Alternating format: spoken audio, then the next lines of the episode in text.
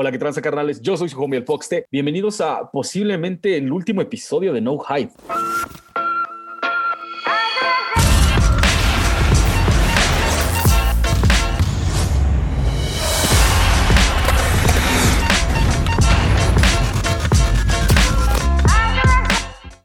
Román, mi hermano, ¿cómo estás esta noche, güey? Todo muy bien, amigo. Eh, lamentable que la gente no haya aplaudido y por eso tengamos que ya olvidarnos de no hype. Sí, la neta, güey, yo esperaba, yo esperaba una mejor recepción y, y, pues, o sea, si la banda no está como, como reaccionando, pues yo creo que vamos a tener que cancelarlo, güey, desconectar esta madre. Y después, spoiler alert, último episodio. Ajá, último, último. Bueno, último episodio en audio, güey, porque también sí, no es cierto, culeros. No mamen, los amamos. La neta es que la recepción que le está dando a la gente está cabroncísima y hemos escuchado absolutamente todos los comentarios. Y, y otra cosa también, como cualquier otra que hace, otra cosa que hace este, los de los tenis o lace stop, tiene que estar muy bien hecho, porque la neta es que es como de güeyes, ustedes están respondiendo, así que nosotros vamos a darles. Entonces, a partir de la semana que viene, ya vamos a empezar a hacerlo en video y ya con una calidad de audio mejorada. Entonces, este, pues este es como el último, así como, como a distancia y como old school y ya a partir del próximo episodio ya vamos a traer así el Spice completamente este, al 100. Porque usted lo pidió. Vamos Ajá, sí, nada más porque la banda lo en pidió. el YouTube. Wey, neta. Uh -huh. Lo queremos ver en YouTube. Queremos ver su cara del, de, del Román. Queremos ver sus manitas locas del Foxte, güey. Queremos verlo todo, cabrón. Y eso van a tener. Ajá, y eso van a tener, güey. ¿Qué tal, qué tal este, viste la recepción del episodio pasado, güey? Muy buena, la verdad es que eh, a pesar de que les dejamos ahí dos horas de contenido, la gente lo ha recibido muy bien. Me sorprende eh, sobre todo la gente que me empezó a decir de lo de la letra E. Ajá. Algunas que ya, ya, ya sabía que venían, como lo de early, ¿no? Un Ajá, early release. Sí. Early. Este, Energy Store, ¿no? Uh -huh. También creo que ese era como, como importante. Por ahí alguien puso de la marca esta Etnies. Por Ajá, ahí nos pusieron sí. de alguna este, tecnología que ahorita no recuerdo. Pero la también. mejor, Iwi. Pero, pero, creo que la mejor es la de una que decía, eh, que chingue su madre el bretón. Esa creo que es la mejor. no mames. No, la mejor fue la mejor fue la de Edgar Román. Puta madre. Me aventaron como 10 de esas, güey. 10 de pues que quién más la le pertenece al Edgar Román. Así debe de ser. Ah, el tío Román. Ah, el tío Román también, güey. No, no, no, no, no. De, de, todas las que enviaron, porque sí hubo, sí hubo bastantes, como dices tú, güey, que decían Energy Store, Extra Laces también me pareció chida, mm, pero creo que de todas las que aventaron, creo que la más relevante es e-commerce, güey, comercio electrónico. Sí, sobre todo por eh, lo que vivimos durante la pandemia, ¿no? Que las tiendas estuvieron cerradas uh -huh. y prácticamente todo se fue a rifas digitales, a aplicaciones, incluso tiendas que a lo mejor no tenían pensado en el corto plazo tener eh, una herramienta para vender en línea, la tuvieron que, se, la tuvieron que sacar de la manga, por así de decirlo, la manga, güey. ¿no? ¿no? pero me, eh, la neta, ese pedo cambió por completo el juego, güey. Primero, todas las tiendas que, que, o sea, para el 2020, 2021, realmente tú pensarías, wow, ¿quién no tiene comercio electrónico? En especial siendo una tienda de sneakers en la Ciudad de México. Y resulta que muchísimas de ellas, muchas de las tiendas de México no estaban listos para este pedo. No, incluso cadenas grandes, por ejemplo, mm. TAG batalló muchísimo. Marcas grandes como Puma tampoco tienen. No, güey, Stacks, cabrón. Stacks tiene un chingo de tiendas y todavía no tienen comercio electrónico, cabrón. Pero bueno, Ajá, les no, quedó de experiencia. Que quede completamente de experiencia y cualquier persona que esté escuchando para que la escena vaya creciendo en su, en su país, necesariamente necesitan tener bien, así, bien al 100 este pedo del comercio electrónico. Y aparte, la verdad es que fue muy beneficioso. O sea, eh, los que salieron beneficiados completamente fueron los amigos de provincia, güey. O sea, por fin, realmente todos tuvieron chance de, de, probar este pedo del sneaker game de la Ciudad de México. Y eso fue súper chido porque, o sea, ya no, ya no era ya no era solamente para la Ciudad de México, sino podía ser un poquito más lejos y entrabas a la rifa y si te lo sacabas te lo mandaban. Y eso estuvo genial, güey. Pero también fue, fue como medio culé, porque ahorita, por ejemplo, el Barrio Warrior sacó este, tres pares de donks hoy en la mañana, güey. Dos pares de donks junto con otro, otro par de tenis. Y la dinámica era que este, tenías que ir a comprar algo del textil para llevarte tu par de tenis y, y ya de ahí, de las tallas que habían, te, te, podías comprar otro de los pares de tenis. Uh -huh. este, el pedo es que si checas todos los comentarios, todo el mundo es de provincia, güey. En serio, como que toda la, todo, todo el, la, la, la banda de provincia empezó, güey, no mames, cuando no estaba abierta la tienda, yo, estuve, yo compré este y este y este, y ahora que ya la puedes abrir, ya no me, ya no me puedes vender nada. Está bien. está bien.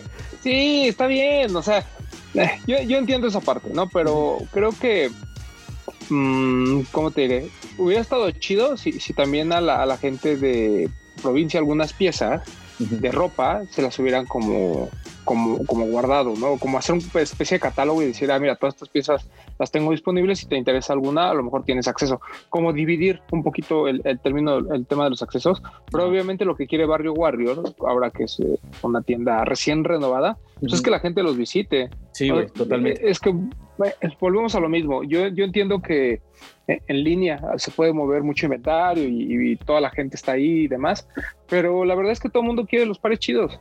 Entonces, eso es lo que se acaba y los general releases y la ropa a, las tiendas luego se les queda. Entonces, es una maniobra, me parece, pues bastante, eh, me parece una dinámica eh, bien por parte de, de Barry Warrior.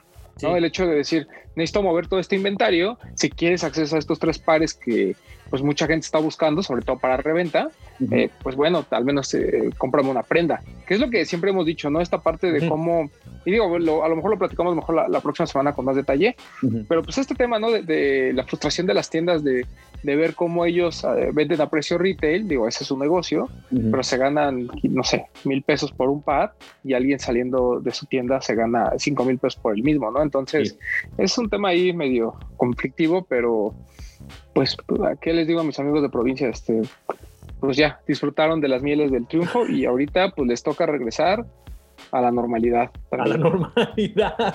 No, así está culero, la neta. esperemos. No, claro, claro. Ah, sí, que poco a poco se vayan abriendo más oportunidades para, para todo el mundo.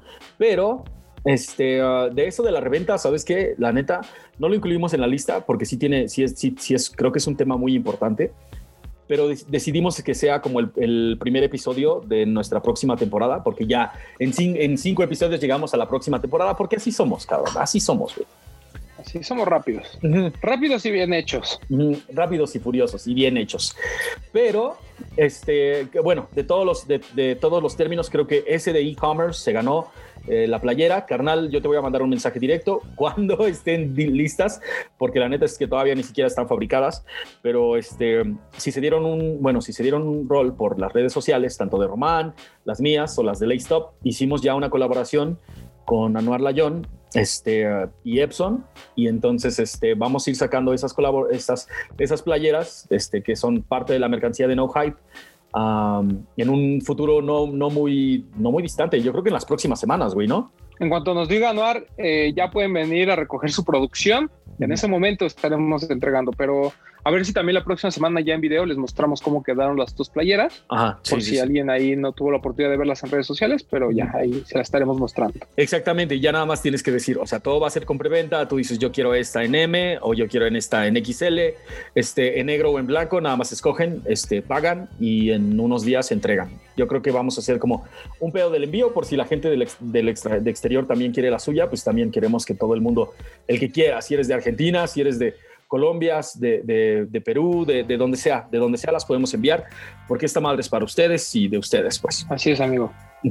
Ahora, vamos a terminar este pinche diccionario, güey. Nos quedamos la vez pasada en la M de mids y este, uh, lo hago es que parece que a todo el mundo le gustan los mids, güey. Y yo pensé que tal vez alguien nos iba a mandar un mensaje para decirnos, no mames, a mí me encantan los mids, güey. Este, no andes hablando mal de ellos, pero, pero no, como que todo el mundo, el sentimiento es mutuo entre nosotros, el público y los mids. Y yo creo que ahí nada más el tema es cuando un par nace mid, eh, creo que nadie tiene conflicto. El conflicto es cuando hay la opción, ¿no? Cuando hay low, high y mid, o mid y low, o mid y high. Creo que ahí es donde la gente empieza como a decir, ay, creo que los mids son los menos agraciados. Pero hay unos muy buenos. A mí el, eh, les digo, o sea, el Air Force One y el, y el Dong no, no, es que me, no es que me parezcan desagradables. Simplemente cuando veo un high o veo un low me llaman mucho más la atención, pero es cuestión de gustos. Ok, Román para este, seguir con toda esta terminología que ya llevábamos hasta la, hasta este, la letra N, tenemos que empezar con N de No Hype. Por supuesto, eso es la esencia de este programa, el No Hype. Y cuando hablamos de No Hype es de que la gente también busque, ¿no? Y se entere y se informe y trate de tener una, eh, digamos, que, que, que trate de manejar un gusto propio. Creo que eso es lo más importante cuando decimos no hype. No, espera, no, eh, creo que, creo que tengo un ejemplo bien chingón para este pedo, güey, porque en las fotos que nos tomamos cuando estábamos grabando lo de Anuar, todo el mundo empezó a decir, ¿qué pedo con el, qué pedo con el de no hype? con su par de, con su par de Travis Scott, güey. Y este, por un lado tienen, tienen completamente razón, güey, ¿no? Porque el par, por lo que representa el par, el par es como el, el punto más alto del hype de hace un par de años, güey, o por lo menos de los últimos Jordan 1 que han salido, está ahí como en el top 3, ¿no? Pero también están en pero también, o sea, no entiendo a la banda porque, o sea, entonces me quieres ver en guaraches, güey, guaraches y calcetines. no, pues no, pero. Ah, no, no, y, es que también no tiene nada de malo que te guste la más guapa, güey. O sea, si te gusta la más guapa y si, y si puedes amarrártela, dale, güey, no mames, no, no, no estamos, no estamos peleados para nada contra eso, güey. Hay muchísimos pares de, que, que tienen mucho hype que, me, que, que nos gustan y hay muchísimos pares que no tienen nada de hype y también nos gustan. Una cosa no es completamente excluyente de la otra. Y además hay pares que, tienen hype que son relevantes dentro de la cultura. Eh, lo de Travis, mm, puede mucha gente decir, ah, bueno, pues que Travis no hizo nada más que ponerle el sushi al revés. Pues sí, pero eso permeó para otros pares.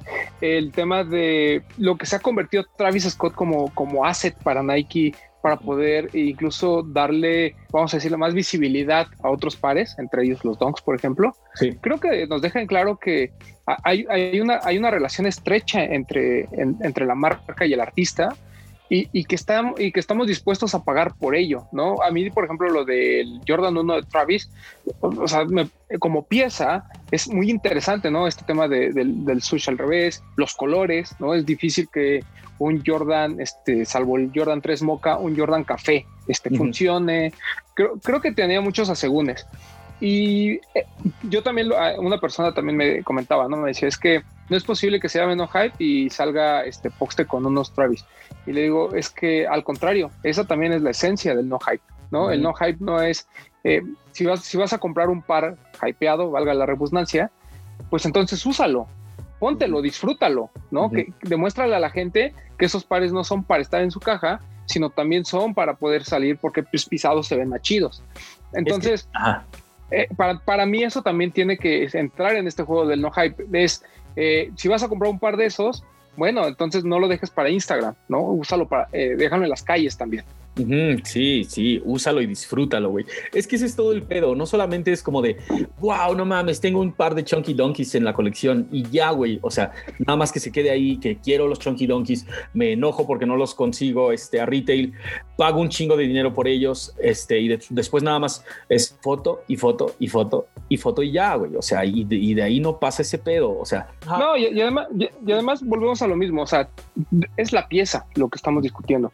Y el Travis 1 tiene una eh, connotación muy interesante para nosotros, porque ya, ya supimos de todo el hate, ya lo platicamos en quién sabe cuántos podcasts y en cuántos este, espacios, pero al final, ¿a poco no te sentiste como halagado de que una tienda se haya fijado en ti y te haya dicho, oye, vamos a tener este par, va, va a haber el lanzamiento, ven a esta mini fiesta de, del lanzamiento y probablemente tengas acceso a un par, porque a nadie se lo prometieron, ¿eh? Fue, probablemente tengas un acceso.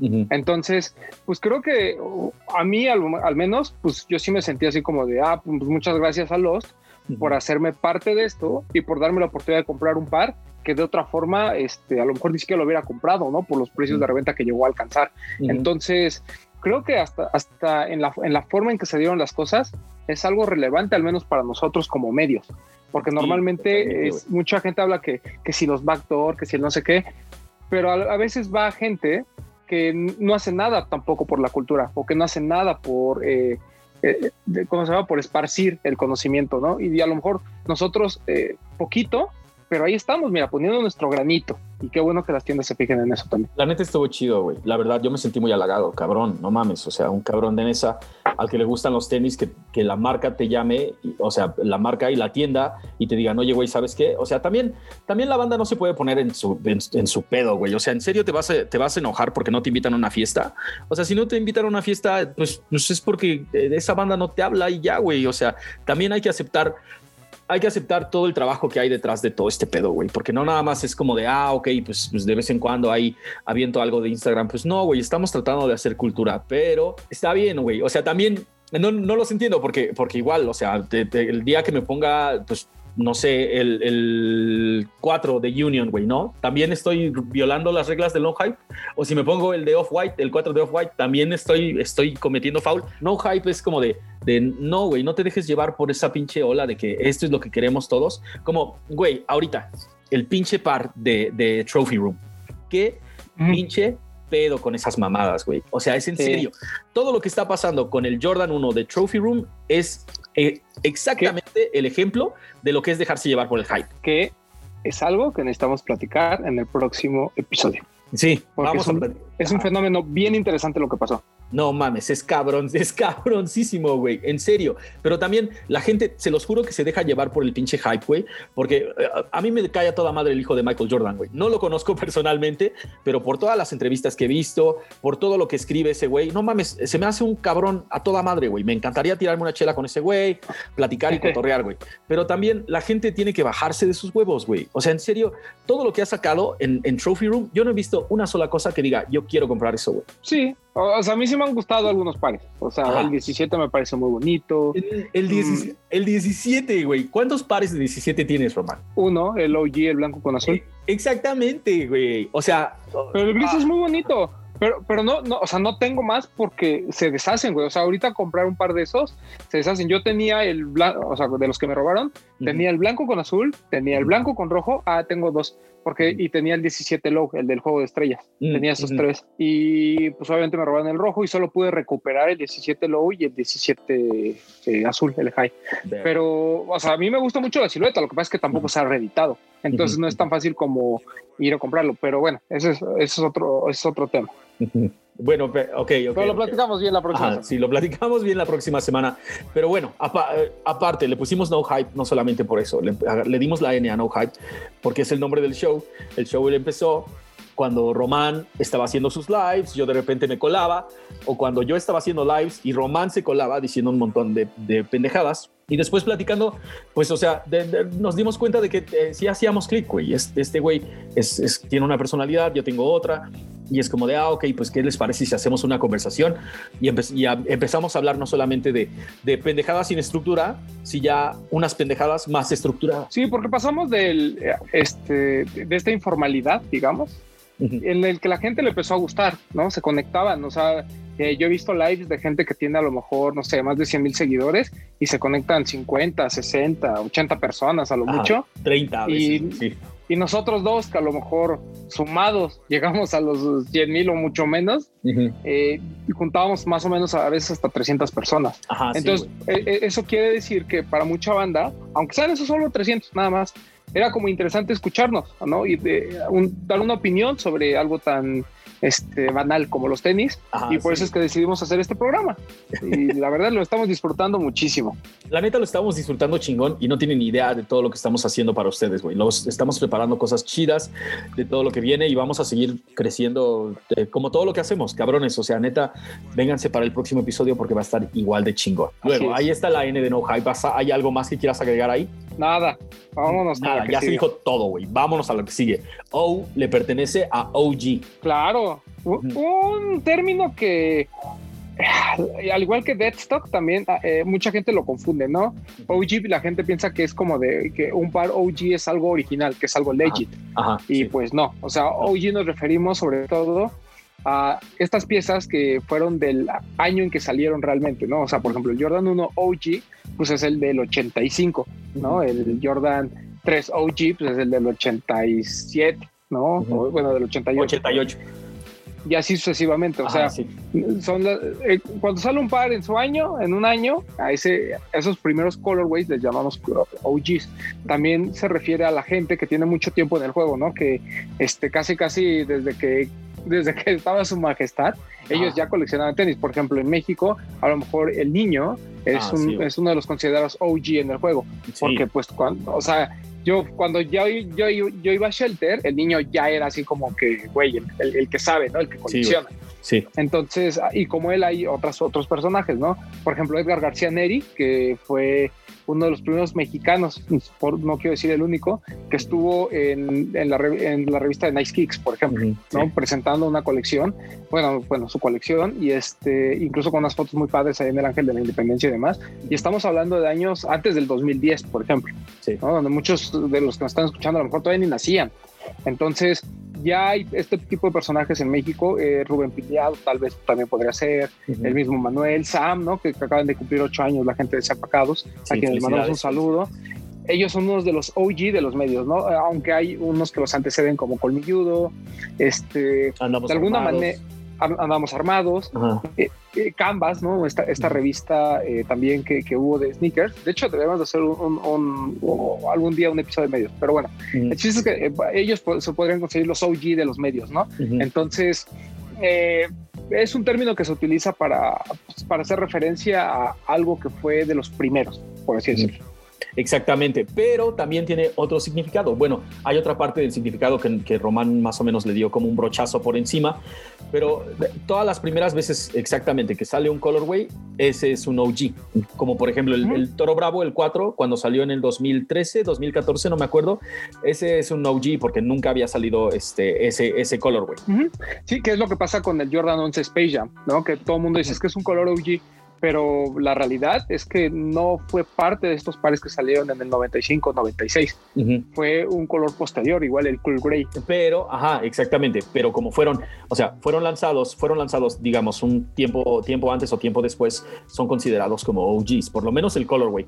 Este, claro. Colorway, una vez que es reeditado algo, la misma cosa diferente, porque si no, todos los colorways de, todos los colorways ahorita serían OGs, güey, ¿no? O sea, el Citrus sería un OG, este sería un OG y es más bien como de, ok, el Cool Gray se volvió un OG cuando volvieron a reeditarlo en tal año.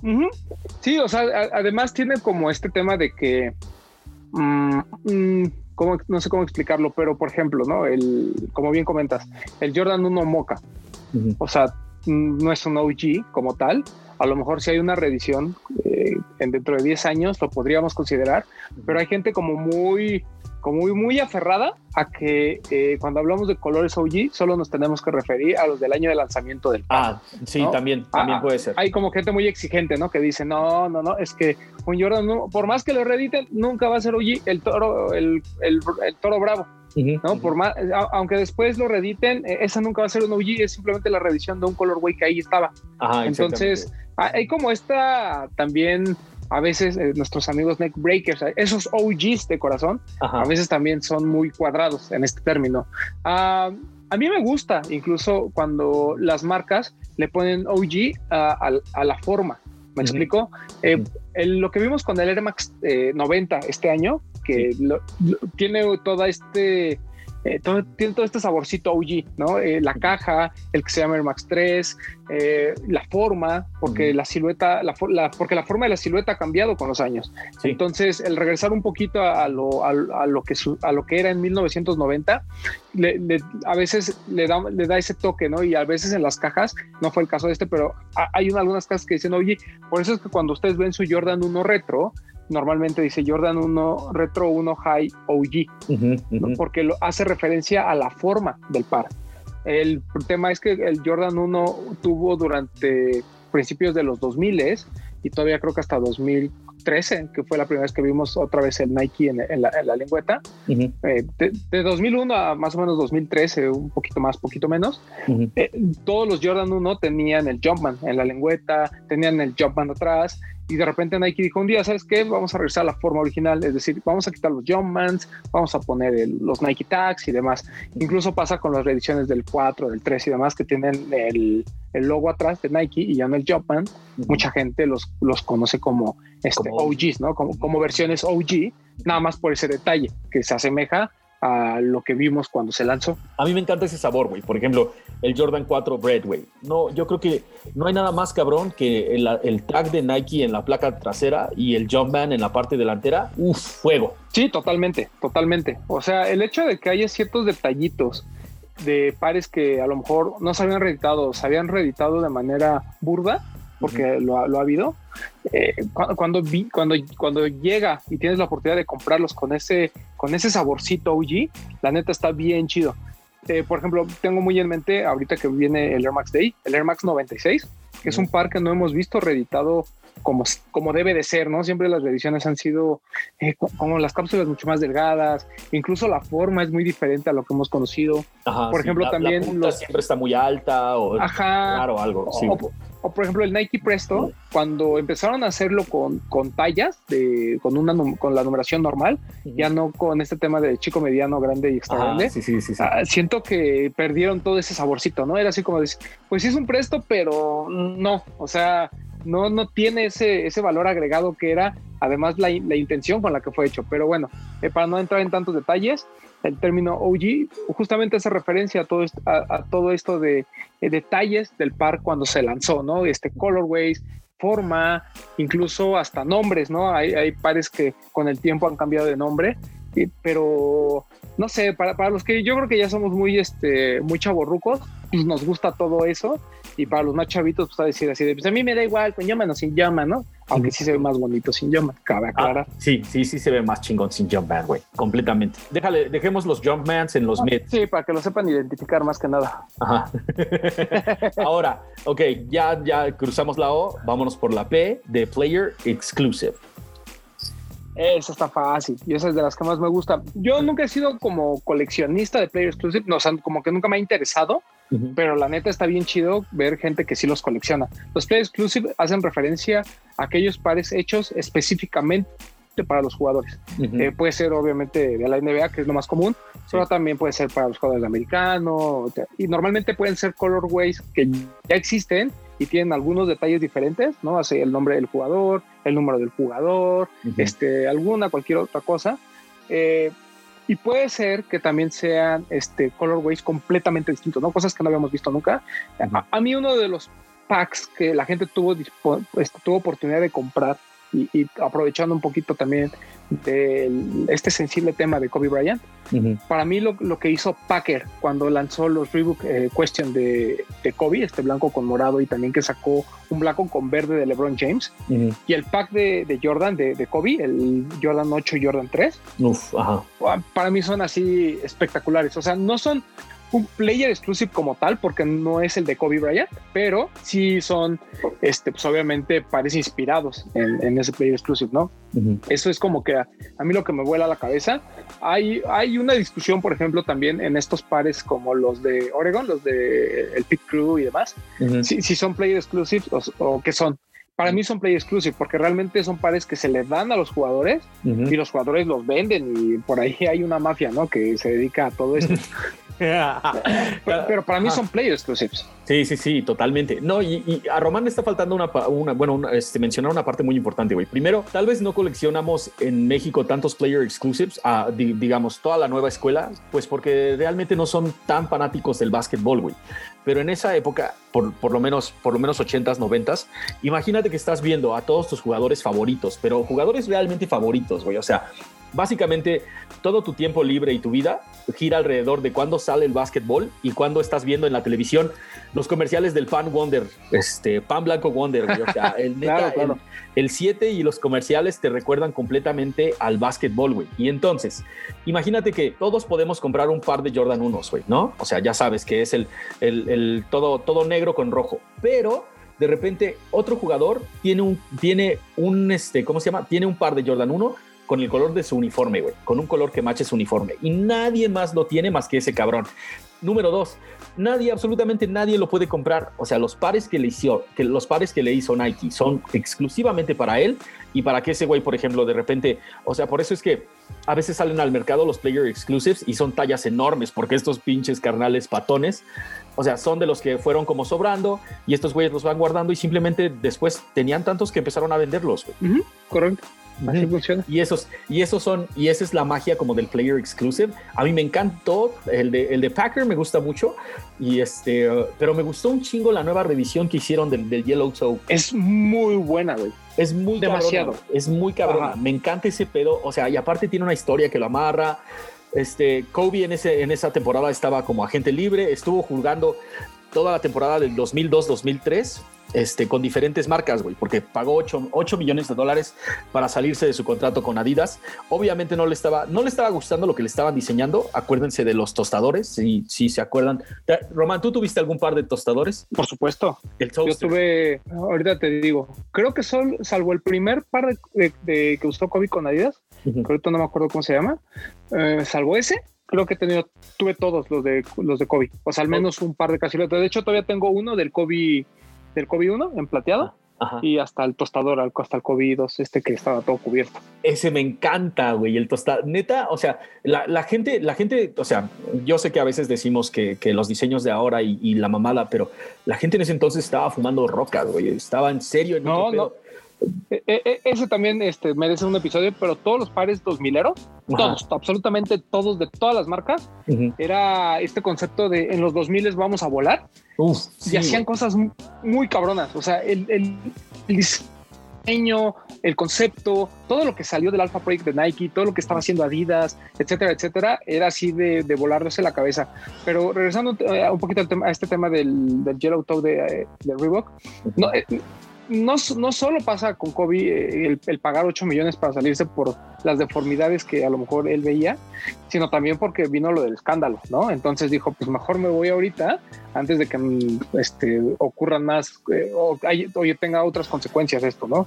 Eh, porque está esa discusión de quién se fue, ¿no? Si se fue Kobe o se fue Adidas o, Adidas lo, lo, fue, ¿no? Entonces, es ahí un tema que pues, obviamente la gente que estuvo ahí negociando nos podría contar, eh, porque hay muchos rumores, pero sí, o sea, ese fueron años complicados para Kobe Bryant, pero justamente fue cuando a lo mejor lo vimos en su mejor momento de porque pues empezó a usar eh, play exclusives que nunca jamás eh, vimos, o sea, nunca, que nunca vivimos en, en, nadie más y sobre todo que hoy en día eh, tienen como mucho valor sentimental, no solo, no solo por su muerte, sino porque era un periodo en el que eh, eh, regresaba Jordan, entonces era bien padre ver a Kobe Bryant con unos Jordan jugando contra Jordan en los Wizards, ¿no? Entonces, eh, tiene muchas connotaciones todo este tema. Hay, hay players exclusives muy, muy buenos también, como por ejemplo, Reebok, es especialista en, haberle dado a Iverson muchos, pero la mayoría salían a la venta.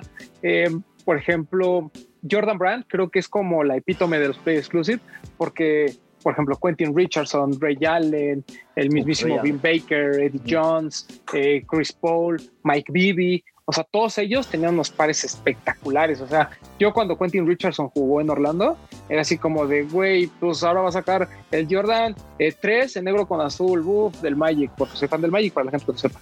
Este, no se burle.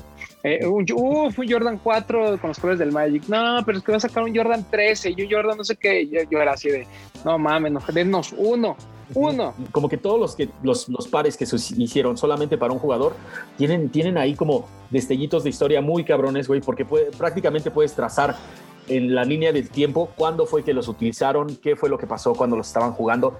Y eso está cabroncísimo, güey. O sea, Kobe, ver a Kobe jugando con pares de End One era como de huevos. O sea, si, si te late el básquetbol, este, y si te, si te gusta todo ese pedo, obviamente ver a Kobe Bryant utilizando end ones en la cancha de la NBA es como de como de uff, o sea, es, es, en serio como si estuvieras, como si estuviera Kobe en un, eh, viviendo un estilo de vida este, del, fuera de la cancha, dentro de la cancha. End One era también una de esas marcas que también, eh, como, como su mercado era realmente el básquetbol, había, unos, había una infinidad de colores, pero hubo muchos play exclusive, ¿no? Eh, de hecho, Vince Carter gana un torneo de clavadas en M1, ¿no? Este blanco con rojo, el Tai Chi, Mm. que fue como el famosillo, ¿no? el Tai Chi. Pero Stephon Marbury tuvo unos pares muy cabrones de N1, este, Kevin Garnett estuvo en N1 y, tenían unos play exclusive, la verdad, muy, muy buenos. Eh, sobre todo, eh, también hay muchos, ahorita ya se volvió como que más comercial el pedo, ¿no? Como que lo, ves que un jugador saca un colorway, no sé, por ejemplo, en el juego de estrellas y ya sabes que va a salir, ya sabes que es ah, una edición especial. Entonces, eh, a lo mejor ya está perdiendo un poquito esta cultura del play exclusive. Por ahí, de repente, te digo, Jordan Brand sigue haciéndolo con Luca Doncic y con, y con Zion, que les da ciertos colores del Jordan 35 que a lo mejor nunca vamos a ver a la venta. Pero, por ejemplo, los de LeBron, la mayoría sí salen. eh, ahorita que fue esta, este torneo que hicieron, ¿no? De, no, me acuerdo qué, qué, página fue la que hizo este torneo como de, de para reeditar. Ah, pues fue Nike, perdón. Estoy bien imbécil. Ahorita que Nike hizo este torneo de los Lebrones, como de cuál querían reeditar, todos eran player exclusives. Y eran cosas así que decías, güey, no mames, pinche Lebron, o sea, muy cabronas. El Zoom Generation morado es así muy bonito. Entonces, pero, pero, es una cultura que se va perdiendo porque solo los jugadores muy cabrones tienen acceso a ellos ya no es como antes, ¿no? Que veías así jugador, porque digo, Quentin Richardson, incluso Mike Bibby, nunca fueron así súper estrellas, ¿no? Eran buenos jugadores, pero como estaban firmados con Jordan Brand, pero no le iban a dar un signature, pues les daban player exclusives. Que para mí está más chido a que me den una silueta como a Russell Westbrook, por ejemplo. La, la neta, la neta sí, güey, porque, o sea, a Russell, a Russell le daban una silueta que realmente no, tal vez tú dices, chale, yo ni me ponía esos, güey, pero imagínate que, que a los demás les aventaban, no sé, un Jordan 3 de otro color, güey, o sea, en ese pedo ya quiere estar, cabrón. Claro, a fuerza. Sí, digo, uno lo ve como sneakerhead, ¿no? Pero yo creo que ellos han de decir, no, pues obviamente que tenga mi nombre, una silueta, es así como que lo máximo. Hace poco Jeremy Lin, este jugador eh, asiático, porque, bueno, de ascendencia asiática, porque según yo, él, era neoyorquino, eh, ese güey este, acaba de firmar con una marca china de así de esas como desconocidillas para nosotros, pero que en China son un boom. Hicieron su primer par de básquetbol y justamente fue este de, de, Jeremy Lin. Y él dice, oye, yo llevo, no sé, este, más de 11 años en la liga y por fin tengo mi, mi signature, ¿no? Y estaba así como volado. Cuando él tuvo grandes players exclusives con Nike, ¿no? Cuando fue su, lo de el Insanity. Entonces, pues, eh, tiene, hay, hay sus momentos de los players exclusives, pero en general son todos estos pares que no tenemos acceso porque, ¿qué crees? No jugamos en la NBA, lamentablemente. porque, ¿qué crees? No, eso es muy... O sea, esa gente que colecciona Play Exclusives, mis respetos. O sea, para empezar, tener contacto para conseguirlos. Dos, no son baratos. Y mm. tres, muchas veces, como bien dijiste, no se los vas a poder poner por las tallas. Entonces, de verdad, este, me, me, paro de pie, como dicen por ahí. Sí, no mames, ¿cómo te vas a ver con un talla 14, güey? O sea, tú calzas del 6 y tienes un talla 14, cabrón. Ahora, la que sigue, bueno, Player Exclusive, todo un pinche rollo. La neta es que de esto también deberíamos de hablar, porque lo que tocaste de Oregon es, es una cosa que sí está como para platicarse. Es un, Son unos de los pares más chulos.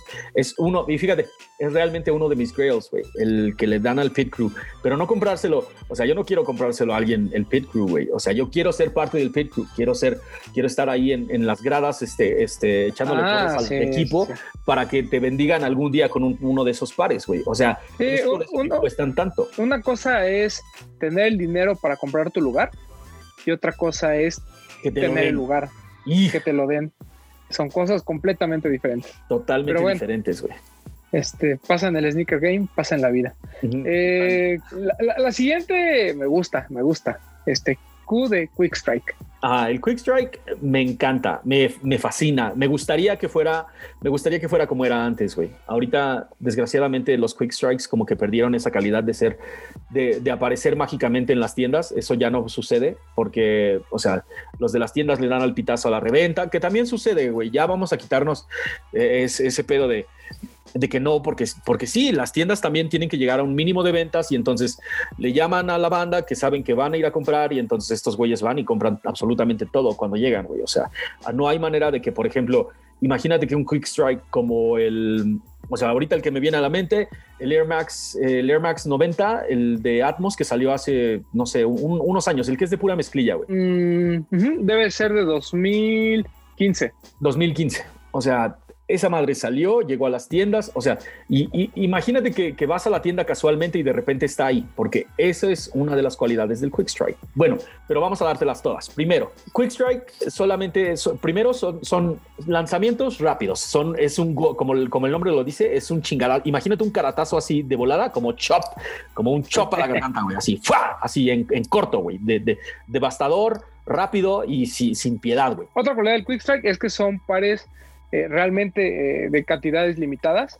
Obviamente conforme ha pasado el tiempo cada vez hay, hay más, pero ah, en, sus inicios todos los quick strikes eran, tenían esta característica, ¿no? O sea, eran pares limitados hasta cierto punto, no de que hubiera 20, pero tampoco había 100, ¿no? Había ahí como una media. Es muy difícil decir el número de pares exactos que, salen a la venta, pero sí sabíamos que si tenía una QS en, el, en, la, en, la caja, era, era algo este, especial, ¿no? Eh, muchos Quick Strikes fueron eh, colaboraciones, pero también hay colorways o ediciones especiales que se, que se consideran Quick Strikes, ¿no? Eh, por ejemplo, me viene a la mente este Air Force One React, que salió completamente blanco, que fue el primero que salió. Es, es un Quick Strike, así está marcado sin ser colaboración, sin ser nada, simplemente es una adaptación tecnológica al Air Force One. Eh, hay otros pares que también, sobre todo en Air Max, también vemos mucho Quick Strike. Y, hay, eh, y Nike como que es muy abierto en, especificar qué es Quick Strike y qué no, pero hay otras marcas que no lo necesitan hacer, ¿sabes? O sea, tú sabes que son este pares limitados o son, eh, o justamente son esto, ¿no? Como Quick Strikes. por ejemplo, lo que hizo Mm, Packer, eh, ¿fue Packer? Sí, lo que hizo Packer hace poco de que lanzaron un, un Ultra Boost OG de, bueno, un Ultra Boost 1.0 de muchos colores y que lo lanzaron en la tienda. O sea, la gente que iba a la tienda se lo topaba y lo podía comprar. Pero si no ibas a la tienda, pues no te das cuenta porque no hubo un, información en redes sociales, a nadie le avisaron. Simplemente estuvo el para ahí como, como eran los Quick Strikes eh, antes y como bien los comentaste, ¿no? Que era de un lanzamiento rápido, aquí está el par, este, a ver quién viene por él. Creo que nos aventamos como el camino más largo para empezar a explicarlos, güey. Pero los quick strikes son pares que de repente llegaban a la tienda, no se hacía un montón de bulla alrededor de ellos. En ese entonces, pues no, no existían todos los medios de comunicación que existen este, de, de sneakers y bueno, solamente los muy nerds estábamos al pendientes de ellos, pero los pares de tenis se entregaban a las tiendas, primero tenían que ser tiendas que tienen una cuenta de Quick Strike, o sea, no se entregaban absolutamente en todos lados. Las tiendas de Quick Strike no solamente eran como lugares donde la comunidad se reúne, sino también cómo es la tienda, tenía que el layout tenía que estar chido, lo que ponen, la música que ponen, este, cómo, cómo es la gente que atiende, o sea, como que son un montón de reglas para que te suelten pares de estos quick strikes. Sí, o sea, era una experiencia completa cuando hablábamos de, de quick strikes, ¿no? O sea, no solo eran eh, el, el, querer una pieza limitada, sino que además sabías que, eh, qué tipo de tiendas son las que tenían acceso, ¿no? Eh, y lo que habíamos dicho, a lo mejor y, lo que en algunas, algunas veces hemos comentado, el tema de un, el término tienda de energía proviene, eh, eh, proviene mucho de lo que se hacía con los quick strikes. El hecho de eh, tener este, ciertos pares, pero que tú como tienda te esforzaras en tener toda la ambientación para poderlos vender y realmente generar una experiencia al consumidor y crear una comunidad, ¿no? Dentro de, dentro de tu dentro de tu zona de influencia. Entonces, eh, eso es lo que realmente hace eh, un Quick Strike eh, tan, tan especial.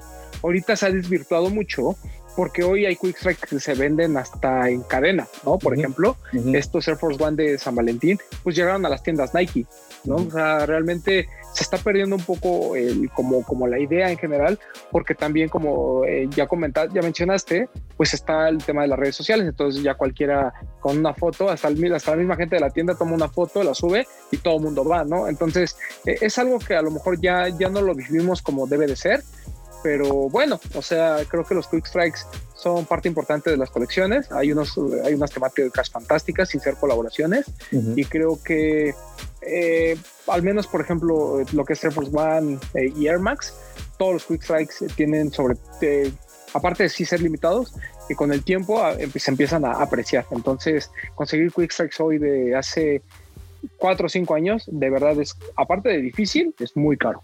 Sí, caro, güey. No, y aparte, ¿sabes cuál es el pedo? Que la mayoría de estos quick strikes se vuelven como, como de esos pares que sí te quieres poner, güey.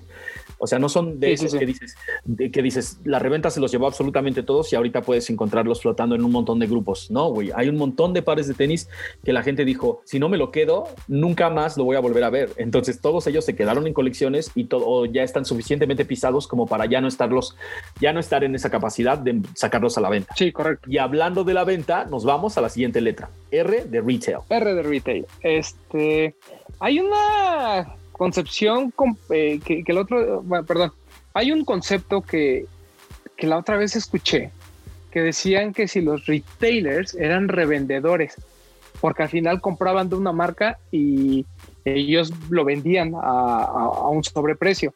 Eh, técnicamente, o sea, si, si consideramos que, Ajá, eso está como muy acá, ¿no? Eh, Ajá, sí. O sea, si, si, tú sientes que para ti reventa es simplemente yo compro un producto y lo vendo más caro, pues sí, todo, el mundo sería revendedor.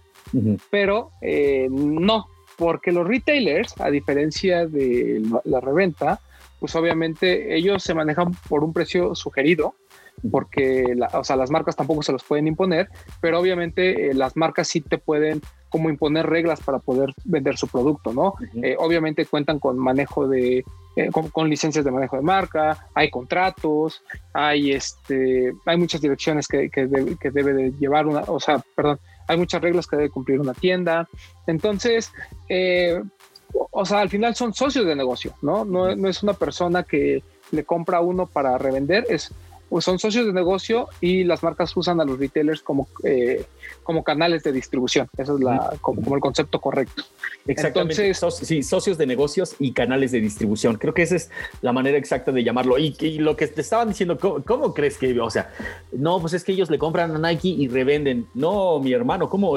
eso, es, eso es como estirar el concepto demasiado lejos, güey, ¿no? No, demasiado, eh, porque además el, precio, el, famoso precio retail o, el MSRP, a, pesar de que no, sé en Estados Unidos, porque sería meterme en términos legales que yo desconozco, pero creo que también funciona igual que en México, eh, las compañías no pueden imponer los precios. O sea, si mañana sale, este, no sé, eh, Laces a decir que el Air Force One ya no vale 3 mil pesos, sino para ellos vale 3 mil 500, lo pueden hacer. El tema es que hay como un acuerdo de caballeros entre que, o sea, entre que todos apeguen al, precio sugerido que da la marca, porque eso incluye también un margen sugerido, ¿no? O sea, el, no, es que las tiendas puedan imponer su margen, el margen es igual para todas, o sea, el, precio de wholesale o el precio de mayoreo que compran ellos a, la marca es igual si eres este headquarter, que si eres este Lost, que si eres Soul, etcétera. Entonces, realmente hay, hay un acuerdo de las partes por cuál va a ser el precio, cuánto voy a ganar yo, cuánto, cuánto ganas tú, pues no me importa, porque no creo que este, las tiendas le pregunten a Nike, oye, ¿tú cuánto le vas a ganar? Para yo saber cuánto lo voy a ganar. Claro que no, eso ya va inmerso de alguna manera en el precio de, de, wholesale. Entonces, eh, ser retailer creo que es, algo muy complicado, ¿no? También por términos de inventarios, eh, líneas de crédito. Entonces, digo, a lo mejor tendríamos que tener casi casi una una plática completa sobre el tema del, del retailing, pero en pocas palabras, retail son esas, estas tiendas que se utilizan como canal de distribución por parte de las marcas, se apegan a todos los convenios que hay con las marcas y obviamente ofrecen un precio muy cercano o igual al precio sugerido al público exactamente. Que el precio, esa es una etiquetita que tal, ya, tal vez ya no vemos en absolutamente todos los pares de tenis que compramos, pero antes, junto a la etiqueta de la talla, venía una pequeña etiqueta que se podía desprender con el MSRP, que es el Manufacturer Suggested Retail Price, precio sugerido del, del fabricante, y ahí decía, por ejemplo, 100, este, 100 dólares o 90 dólares. Y ya y el precio era más o menos ese, o más, o en muchos casos, el precio, este, las tiendas se acotaban a ese precio que antes, hace muchos años, estamos hablando de los noventas, existía el retail price como tal. Y después tuvieron que poner este... El sugerido. El sugerido justamente por un tema de competencia, ¿no? Donde parecía que las marcas abusaban de estos comercios pequeños, sobre todo de las mama pop shops, en, el que eh, alguien un día amaneció, eh, no sé, de, alguna cámara de comercio eh, en Estados Unidos y dijo, oigan, pues no, o sea, tú no puedes obligar a él a vender a un precio. ¿No? Porque además hubo, hubo incluso había penalizaciones y, si tú dabas un precio, sobre todo más arriba, ¿no? Más abajo como que no, pues como que dicen, ah, qué imbécil, está perdiendo dinero. Pero hacia arriba como que sí había un conflicto.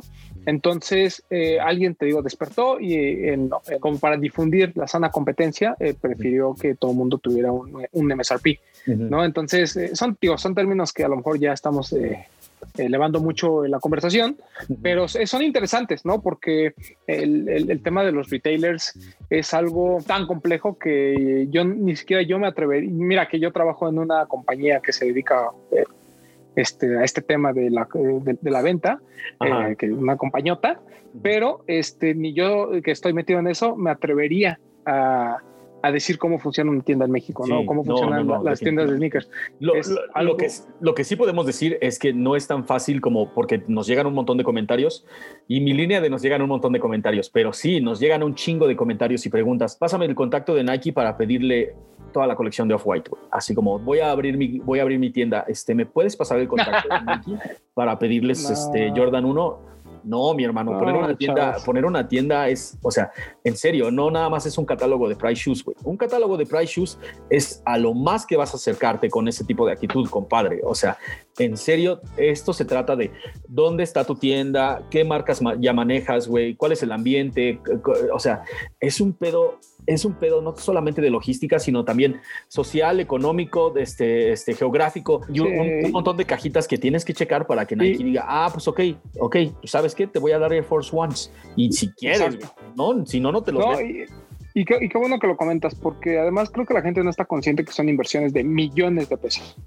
O sea, esa gente que dice, ay, no, pues mira, este, hay una herencia que me dejó mi papá y con 300 mil pesos la voy a armar, no o sea, no te alcanza ni siquiera como para acercarte a la puerta de la, de la marca, ¿no? O sea, si no van a ir con una inversión, yo creo ahorita, digo, desconozco el número exacto, pero si ustedes quieren poner una boutique de tenis, si no traen al menos 7, 8 millones de pesos para líneas de crédito y para eh, ponerse en un lugar interesante que le haga ojitos a las marcas y para comprar inventarios que pueden ser alrededor de más de, no sé, 5 mil piezas, 6 mil piezas y de todo, o sea, así como, de lo, así como los quick strikes, como los más este, baratos, y a lo mejor probablemente empiecen con puro este, general release al principio.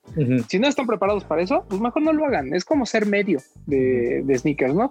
Si no van a tener calidad, si no saben y nomás quieren tenis regalados, perdón, pero no va a funcionar esto. Entonces, mis hermanos, si ustedes quieren poner una tienda, eh, pues es bien complicado, es bien carote y sobre todo creo que en México ya las zonas chidas de la ciudad ya están cubiertas, al menos por una tienda, ¿no? Y hay tiendas fantásticas como Lost, obviamente, Soul, Alive, 99 Problems, Headquarter. Eh, barrio, güey, hasta, hasta el barrio. Barrio, uff, barrio. Y, hay tiendas que ahí van, güey, ahí van haciendo su luchita. 30-30 es un gran ejemplo de una tienda que ahí va, ¿no? y tú Fit Under allá en, en Monterrey, este, y demás, ¿no? Pero eh, digo, ahorita estamos hablando de, las boutiques, pero obviamente TAF y, Invictus y demás, pues también son retailers. A mí me encantaría, la neta, invitar a alguien que sea dueño de una tienda o que esté como a la cabeza de ella y nos explique así, casi como si fuera un curso de doméstica, cómo le hicieron y, cómo se hace para poner una tienda de sneakers en la Ciudad de México, güey. Porque todo el mundo piensa que nada más es como de, no, yo, yo voy a abrir una, es que no le están pegando porque venden de todo, güey. Yo voy a abrir una tienda donde nada más venda puro Jordan 1. Imposible, mi hermano, a menos de que sea posible reventa eso no va a pasar, güey. Ningún, o sea, en serio, ni siquiera en la tienda de Trophy Room, ni siquiera en la tienda del de, hijo de Michael Jordan, tiene puros Jordan 1, güey. O sea, ahí también tiene que mover absolutamente todo lo que le manda la marca. No, y además, este, eh, por ejemplo, nosotros que hemos tenido la oportunidad de, platicar con, con, Toño, con Camilo, con Campa eh, y con Luis de Soul, este pues creo que todos coinciden en lo mismo, ¿no? Que, cada vez es mucho más complicado entrar en un mercado, eh, no, no solo porque ya hay muchas opciones, sino porque las opciones chidas ya están muy bien establecidas, ¿no? Y además, pues tampoco es que la marca diga, ah, ¿Quieres, quieres, ¿Quieres más producto? Entonces pon más tiendas. Por supuesto que no. O sea, Nike Estados Unidos sigue mandando el mismo producto, simplemente se reparte. Por eso es que, por ejemplo, los donks más chidos, por ejemplo, el Travis, pues sí hubo en varias tiendas, mm, sí, pero ¿cuántos pares tuvo cada quien? No, no rebasaban los 15 pares. Ah, Entonces, eso te habla, exacto, eso te habla que a pesar del, gran esfuerzo que están haciendo las tiendas en México, pues el stock sigue siendo limitado. Entonces, si tú llegas con tu tienda nueva y con tus 200 mil pesos de inversión, pues mi chavo, este, no te van a tocar o si te tocan te van a dar uno y eso nada más porque a alguien se lo olvidó, ¿no? Pero no, es muy complicado. Ya ahorita competir es, es, es difícil pero si lo hacen, tienen la lana, tienen un buen concepto, pues acérquense a las marcas, también se vale, emprendan. Ajá, sí, exactamente. La onda es aventarse, güey. Pero también la gente erróneamente, total, total, pero en, serio, en serio, se están equivocando cabroncísimo. Como que piensan que llegan 100 pares por tienda y la tienda vende solamente 25. No, güey, no, en serio. alrededor del mundo puedes checar los números. En todas, absolutamente todas, mandan 30, güey. O sea, aún seas aún seas bodega, aún seas este, eh, no sé, Keith, aún seas este, este, Atmos, de todos modos las cantidades son limitadas, güey. Si es un par, si es un Quick Strike, si es un par que es de una colaboración o es un par que, ah, que está hecho, fue hecho en cantidades muy limitadas, mi hermano, a todos lados llegan poquitos, güey, porque ese es el pedo. Sí, no, no, no hay para todos. No, hay para, no, hay para, todos. Y mira, ¿sabes de qué no hay para todos? De una cosa realmente muy interesante. La S de sample. Hay un igual, o sea, hay como, eh, iba a decir un misconception, pero ah, yo no soy boxe de baile. Hay, hay también como esta idea errónea de que todos los samples que existen son pares que no salen. ¿no? O solo hay samples de, o que todos los samples son caros. Y la realidad es que no, yo siempre he explicado que cuando es un sample de un par que no ha salido al mercado o de un colorway que no ha salido al mercado, muy probablemente tenga algún valor, ¿no? Y también depende de la silueta. Si me traes un Jordan 1 que jamás hemos visto y es un sample, vale mucha lana. Si me traes un Fila Disruptor que pues nada más es blanco con morado, pues a lo mejor no creo que tenga tanto, este, tanto un valor precio, un, perdón, que no tenga un precio alto de reventa. Mm. Entonces, en los samples que son, pues son realmente preproducciones de las marcas, ¿no? Son eh, pares que se construyen muy similares a los que, con los que va a salir a la venta la, la marca, pero que por alguna razón este, se quedan nada más como, como la muestra, ¿no? Se quedan como una pieza de, de, muestrario. Muchas marcas lo utilizan simplemente para eh, por ejemplo, cuando hay una colaboración, y esto nos, lo platicó este Anuar y nos lo ha platicado mucha gente, eh, y, la, y la marca no, o sea, por ejemplo, ¿no? El, par se produce en, en, China, ¿no? Y ahorita supongamos con este tema del, del COVID, no, no puedes viajar a China, entonces la marca te manda el par para que lo veas, ¿no? Para que veas cómo queda. Y tú lo, incluso tú puedas regresarlo, ¿no? Decir, no, pues que no me gustó este detalle, regresa. Ese par que se arma, hay veces en que es un simplemente una preproducción, ¿no? Es a lo mejor el, puro cascarón para que veas cómo queda, pero hay pares que sí están bien hechos y estos pueden calificar como samples. De hecho, traen hasta las etiquetas y todo ese rollo. Entonces, eh, mi gente, los samples, en pocas palabras, son, son muestras de pares que pueden o no salir al mercado. No todos tienen un valor eh, alto en reventa y sobre todo, no todos son importantes, ¿no? O sea, hay samples que de plano, pues, o sea, un color de una silueta que es un general release y que simplemente el color, pues a lo mejor ni siquiera se ve bien y por eso no salió al mercado, este, pues no tiene ningún, ningún valor comercial, ¿no? Eh, exacto. Aparte, también, bueno, falta este, mencionar este pedo de que, o sea, a la hora de que estás haciendo una colaboración, como dijo Román, te mandan, es, es como una comunicación de, de, ida y vuelta, ¿no? Y la única manera de ver realmente cómo es el par, porque una cosa es verlo en un programa de 3D donde ya ves un render y le puedes mover la luz y dices, ah, ok, esto se ve chido, pero realmente no sabes cuál va a ser el resultado final hasta que ya está construido.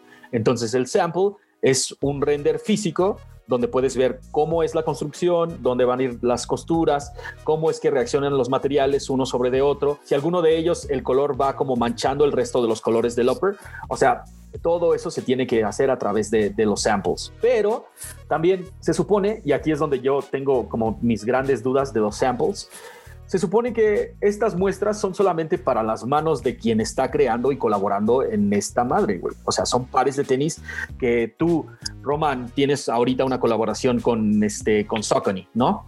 Yo esperaría que los únicos que hayan visto tu par de Saucony tú y Bretón, güey. Bretón, obviamente, porque, pues, o sea, está, está en corto, tienes esa comunicación con este cabrón. Entonces, yo estoy seguro de que solamente tú y Bretón lo han visto y tú y Bretón tienen pares, güey. Pero si de repente el venado tiene un par de tenis de esos, pues me haría pensar que, o sea, el que tiene él es fake o tú le estás vendiendo los tenis, güey. Sí, hay, hay lo que sucede es que normalmente en, este, en estas muestras está la leyenda, ¿no? De sample not for resale.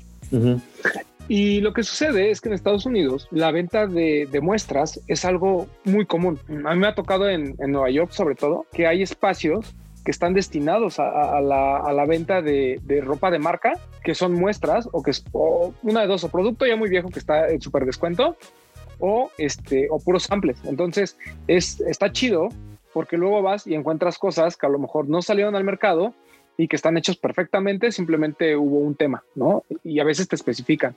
Y es más, eh, a la última que fui, que además era una marca de alta gama, Theory, creo, este, por ejemplo, tenía un calendario como de las marcas que seguía, ¿no? Y por ejemplo, había Segna, había este, ASICS, New Balance y demás, ¿no? Entonces, incluso en los outlets es muy común que te encuentres samples, eh, sobre todo de marcas este, de runners. A mí me ha tocado ver algunas también de Reebok me ha tocado ver algunas otras, pero al final pues son muestras que por alguna razón no decidieron salir al mercado, eh, son producto final y los venden a través de otros canales como, como lo pueden ser estas tiendas de, rebajas, ¿no? Pero es, eh, eh, es como chistoso porque cuando hablamos de pares ya muy, hypeados, por ejemplo, un Jordan 1 Travis, un, sample, pues puede ser que a lo mejor sí, este, eh, si haya, o como bien dices, ¿no? O, un fake por ahí que alguien le puso sample nomás como para este, fingir, ¿no? dentro, de, dentro de los fakes, fingir que eso era una muestra. O también puede suceder que pues, un amigo de ese güey haya visitado el baro y lo haya este, vendido, ¿no? Pero, por ejemplo, yo una vez compré un par de Jordan 6 eh, Carmine, lo compré en eBay. Ya me acordé, lo compré en eBay. Y cuando me llegó, me llegó una caja naranja de Nike, ni siquiera de Jordan, de Nike. Ajá. Y la etiqueta decía Jordan 6 y todo lo que tiene que tener. El par era original. El par, el único detalle que tenía es que en el Jumpman atrás, en el que estamos hablando de la edición de hace algunos ayeres, estaba como corrida la pintura. Entonces, esos pares, cuando tienen defecto, contrario a lo que la gente piensa, normalmente los marcan como B-grades. No sé, este, tú has visto, ¿no? Que hay etiquetas en las que tienen ahí una B como defectuosa. Bueno, pues aparte de que estaba defectuoso, era un sample. Venía así marcado como sample, colección tal y tal. O sea, era, era un par muy raro, muy bonito. Este, pero tenía ese detalle me acuerdo que se lo vendía al final al niño, pero, o sea, es lo que te digo, o sea, a veces te puedes encontrar sin querer este tipo de pares. A mí no me salió mucho más caro que lo que costaba un Jordan 6 en ese entonces. Y por eso dije, bueno, pues me lo voy a dar. Y ya cuando vi que tenía todos estos errores y aparte de la sangre, dije, ah, pues está, está chido. Pero repito, o sea, pues era una muestra al final del día, no era nada interesante. Las muestras chidas son, te digo, de los pares que, que aparte que la silueta está hypeada o que es una colaboración y demás, Además de todo eso, este es un color que no salió. Ajá, pero yo creo que tiene que ser como de una silueta importante, güey, porque también, o sea, yo casi todos los samples que he visto en el tianguis, güey, en el tianguis, es, en el tianguis es donde he encontrado un chingo de samples y, y casi siempre es como de, ay, güey, no mames, una muestra, neta, esta es una muestra, cabrón.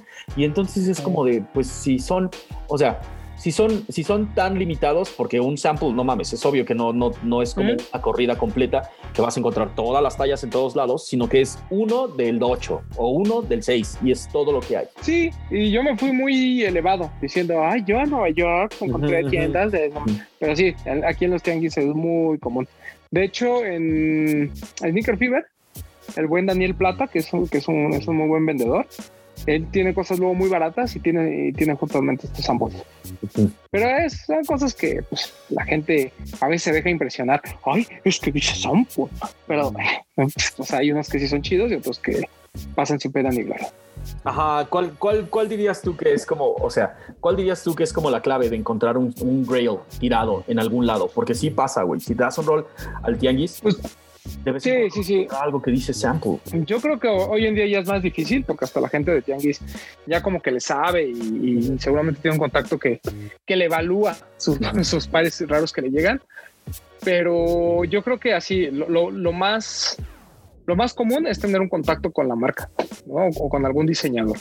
O sea, creo que eso es lo que normalmente eh, te permite tener acceso a esos pares. Cuando vas a los tianguis, eso ya, ya es menos común, pero normalmente te vas a encontrar, porque vienen de esta, justamente vienen de estas ventas que hacen allá en Estados Unidos, vienen de la paca, ¿no? Entonces, son pares que sobraban por allá y traen.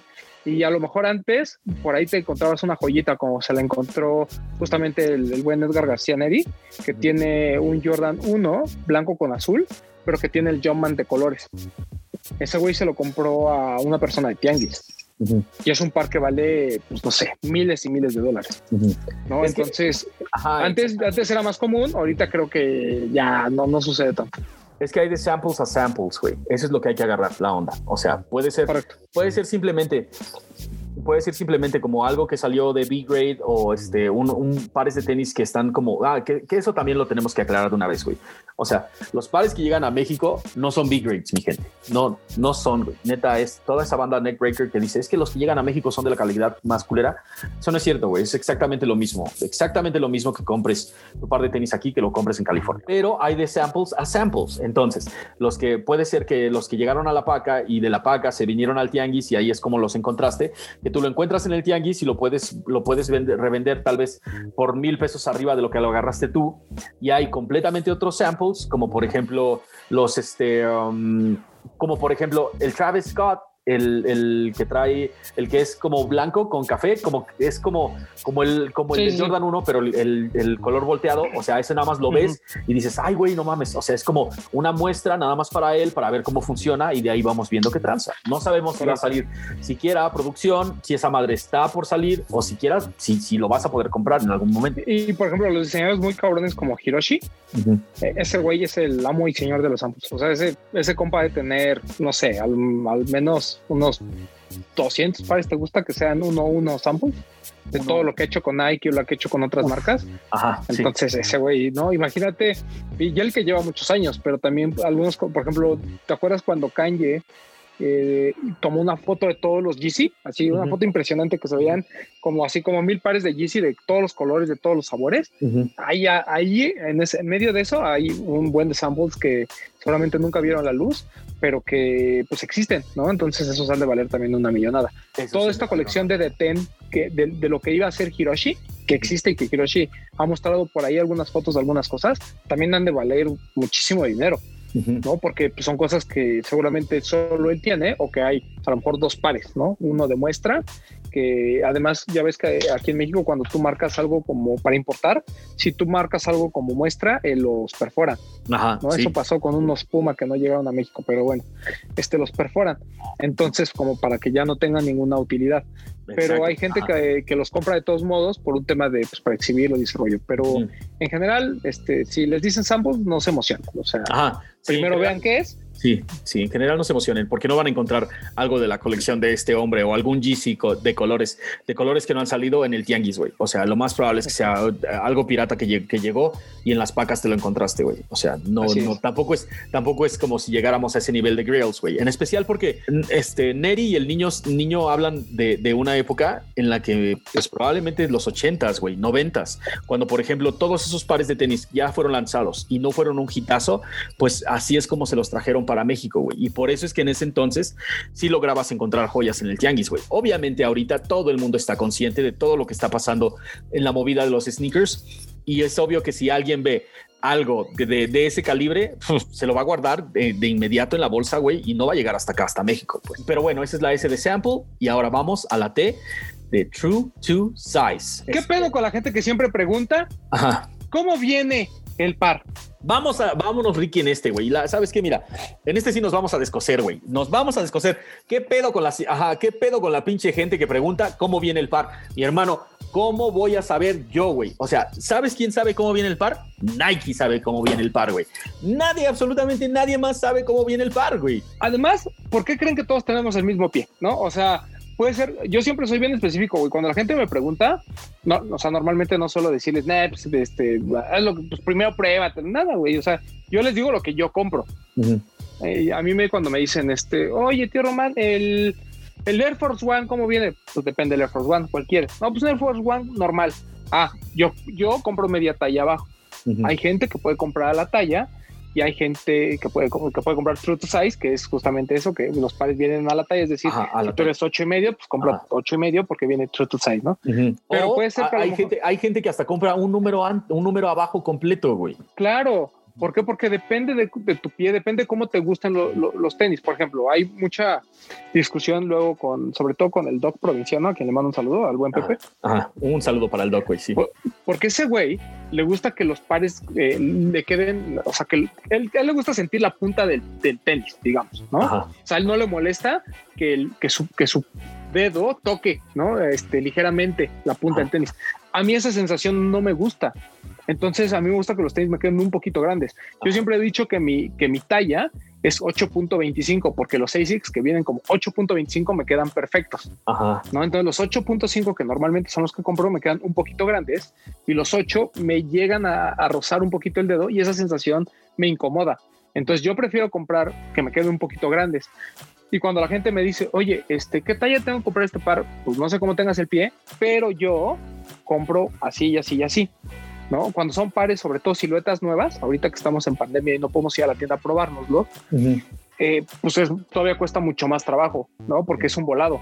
Mi recomendación ahí siempre es compren a su talla.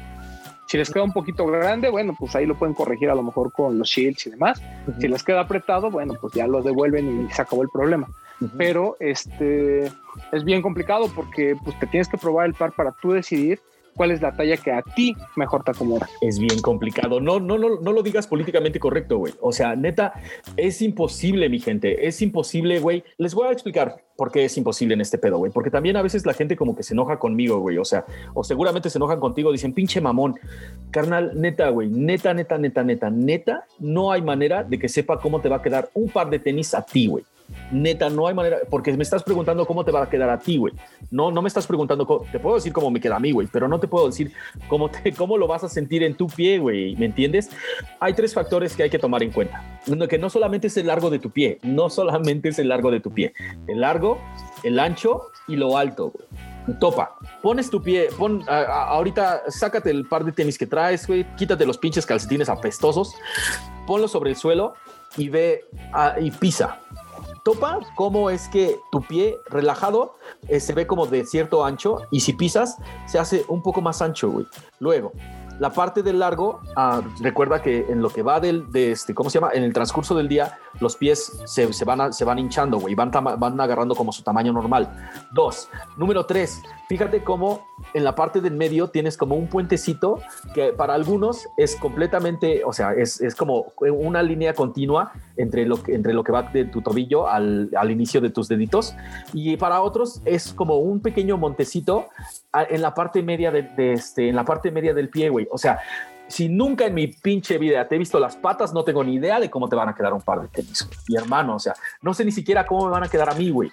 Yo, he comprado pares de tenis que, que, estoy seguro de que soy del 6 y me los pongo y me quedan grandes, güey. Vamos, vamos a andar más en este pedo. En la época, en la época de los 60, 70, más o menos, cuando New Balance estaba como, como echando así realmente raíces muy cabronas en ese pedo del running, New Balance ofrecía aparte de todas las corridas de tenis, ofrecía de anchos específicos, güey. Sí, no, incluso todavía, pero ya no tiene tanta variedad. Creo que nada más es 2E, es la, es la que sigue, pero sí tiene, de, o sea, hay talla de ancho y de largo. Exactamente, güeyes, imaginen ese pinche pedo, güey. Y ahora recuerden lo que les habíamos dicho de todo el espacio, de, del, del, espacio muerto este, y de dead stock, todo ese pedo. O sea, si ya te estoy mandando corridas de tenis, güey, ya te mandé del 5 al, al 12, por ejemplo, y tienes 5, 5 y medio, 6, 6 y medio, 7, 7 y medio, y aparte te mando las mismas corridas con diferentes anchos, no, mi hermano, no mames, ¿quién, se va, quién va a tener el espacio para guardar todos esos tenis ahí, güey? Entonces, se fueron quitando poco a poco las, las diferentes medidas y se quedó como en uno estándar. Por eso es que ahora creo que todos, no sé si todos quedaron en B, o este, no, no recuerdo ahorita cuál es, cuál es el ancho que se quedó, pero se quedó como un ancho estándar en la mayoría de ellos, güey.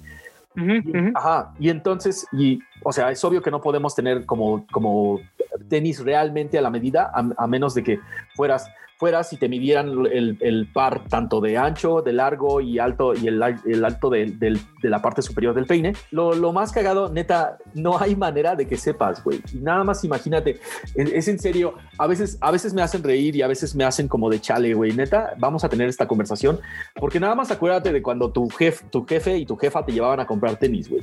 No entrabas a la tienda con ellos y decían, ¿cómo lo ves, señor? ¿De cuál cree que le quede? Y, y el este vendedor, ah, pues se ve que es como del 6, ¿no? Llévense esos. Es, no, güey. o sea, te sentabas, te medían el del 5, te medían el del 5 y medio, el del 6 y el del 6 y medio. Y o sea, párate, da unos pasos y así es como sabes cómo te quedan un par de tenis a ti, güey.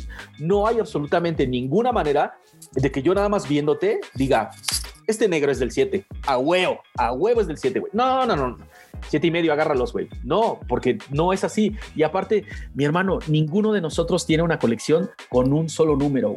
Ninguno, ninguno, ninguno. a menos de que, por ejemplo, no uses los tenis, güey. Si no usas los tenis, mm, seguramente eres del 6 en todos, güey. Pero si tú usas los tenis y tienes varios, te apuesto que tienes una colección del cinco y medio, 6 seis y medio, incluso tal vez hasta del 5, güey. Sí, y no hay regla, porque hay veces en que la misma silueta por los materiales puede ser que te quede más grande o más pequeña, ¿no? Por ejemplo, para mí casi todos los pares que tienen un interior en piel eh, normalmente vienen un poquito más amplios, ¿no? Porque restan mucho acoginamiento de la parte interior.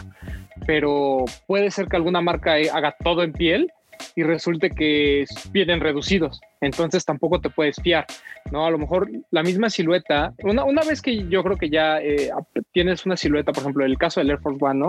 O el caso de un Air Max, que, que ya tienes una talla, obviamente todos los que vengan de diferente color pues a lo mejor puedes ir comprando toda la misma talla. El problema viene cuando vienen versiones con materiales muy raros, ¿no? Este, a lo mejor ahí, pues sí vale la pena que, la pruebas.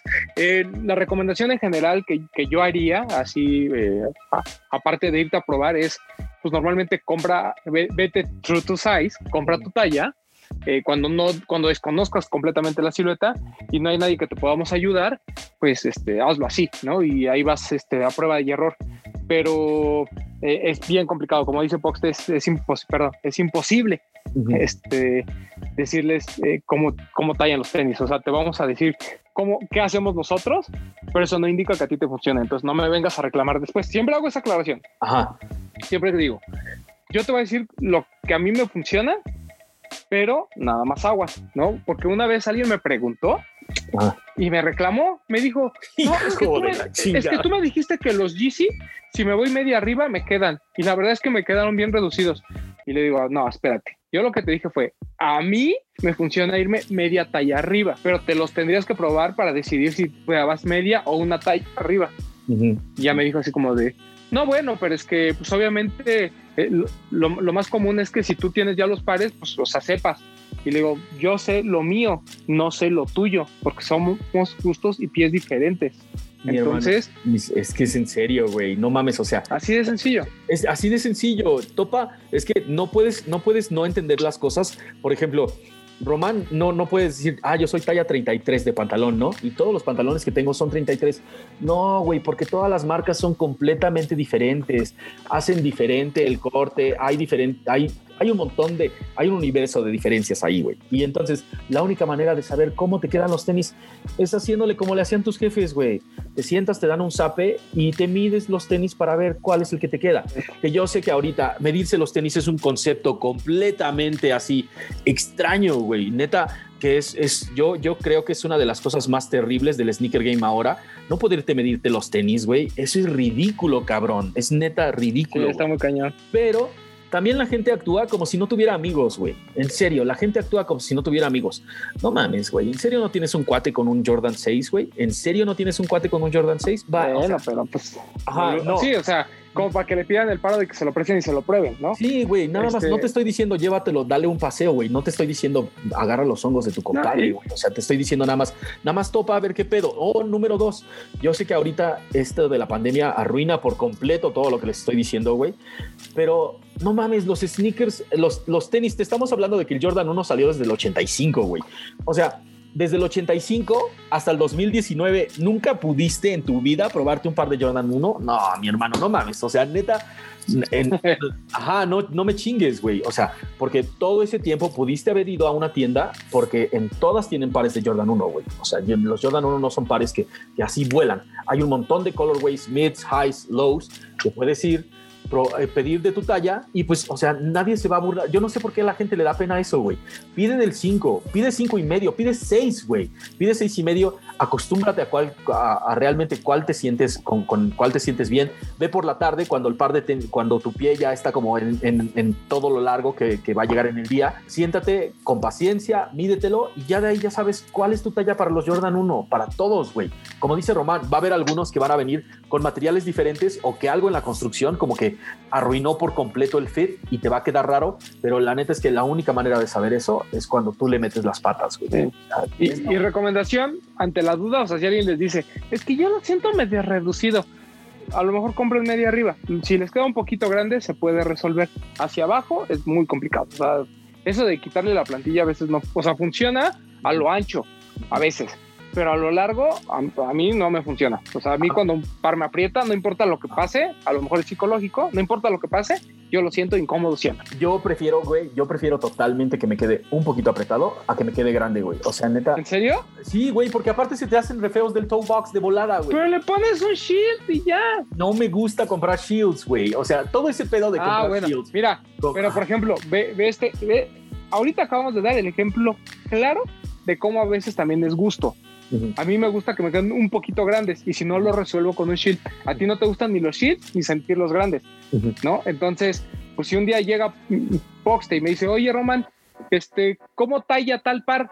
Pues ya sé que tengo que decirle específicamente, mi querido Poxte, yo compré media arriba, a ti te recomiendo que compres a la talla porque a ti te gustan un poquito más apretados. Güey, es que totalmente ese pedo. Luego también depende de cómo te gusta usar las agujetas, güey. O sea, vas a ahorcar ah, también. un par de tenis o no los vas a amarrar siquiera como le hago yo, güey. que, por cierto, el fin de semana, un güey de la nada, de la nada, de esa gente que nunca te escribe y de la nada, así, te ponen este, ¿cómo? Se van a asfixiar de tanto que los ahorcas. Unos lloran uno que subí, unos lloran uno low, ¿no? Y, y, yo tampoco, o sea, no era de que se juntasen las dos, o sea, yo normal, como me los amarro normal. Y me dice, y le digo, ah, órale, ¿no? Así como andamos. Dijo, es que, es que el par pierde, pierde su estética. Algo así me comentó. Y yo de, no, pues o sea, realmente no les pasa nada, ¿no? Además los uso una vez cada dos años, entonces no creo que por una vez que me los pongan los asfixie se me vayan a deformar. No, no, no, pero es que pierden el estilo. Le digo el estilo según quién, cada quien tiene un estilo. Si mi estilo es traerlos ahorcados, bueno, es mi estilo. Si a mí me gusta traerlos amarrados, es mi estilo. Pero gran parte de eso se debe a que también me gustan los tenis como quedan un poquito grandes, ¿no? Por eso es que también a veces tengo que amarrar los demás y yo soy de pie delgado. Entonces, también hay muchas variantes, pero me dio mucha risa, güey. Así de que, está, o sea, ni, un buenas tardes, hola, oye. Este, oye, no, no, no, no sientes que están muy apretados los tenis, jajaja, así, ¿no? Y yo había dicho, ajá, no, no, no pasa nada. Pero así me la tiro así de, a ver si no se asfixian y que no sé qué, y yo así de chale, qué gente. Pero bueno. Entonces, ajá, la recomendación de las recomendaciones, si no sabes cómo te queda un par de tenis, no tienes ni un solo amigo que tenga un par de tenis. Y también, bueno, cuando, cuando pase la pandemia, ahí está tu tarea, güey. Vete a TAF neta, en TAF, TAF, güey. O sea, TAF, un Air Max 90 es un Air Max 90 aquí en China, güey. Cuando salga la próxima colaboración que te gusta ya y es de Air Max 90, tú ya sabes cómo calza un Air Max 90, güey. Tú ya fuiste a la tienda, fuiste un vato inteligente, fuiste a la tienda y pediste los, pediste el 6, el 6 y medio y el 7, ya le metiste la pata a todo y ya sabes cómo te queda, güey. Y no tenemos que estar en este embrollo porque aparte tuviste desde el 85 para probarte el par de tenis y, y no estuvimos en pandemia hasta el 2019, güey. Así que mi hermano, si no sabes qué talla eres, güey, llegaste bien tarde a la fiesta. Neta, llegaste tarde. Llegaste tarde. la neta, nada más, acóplate, güey, pídete una chela y, o sea, pon atención a lo que está pasando, porque ya, ya, ya llevamos casi 40 años en este pedo, güey. Así es. ¿Qué sigue? Sigue, sigue, sigue otra también polémica, güey, y que la neta lo vamos, también lo vamos a agarrar en otro pinche programa, pero este es uno de los más importantes, güey. La U de, Dios mío, ni hasta me da cosa decirlo, güey. Es la U de unauthorized. Yo lo cambiaría por U de Under Armour, carnal, porque eso del unauthorized es un mal chiste que alguien se inventó.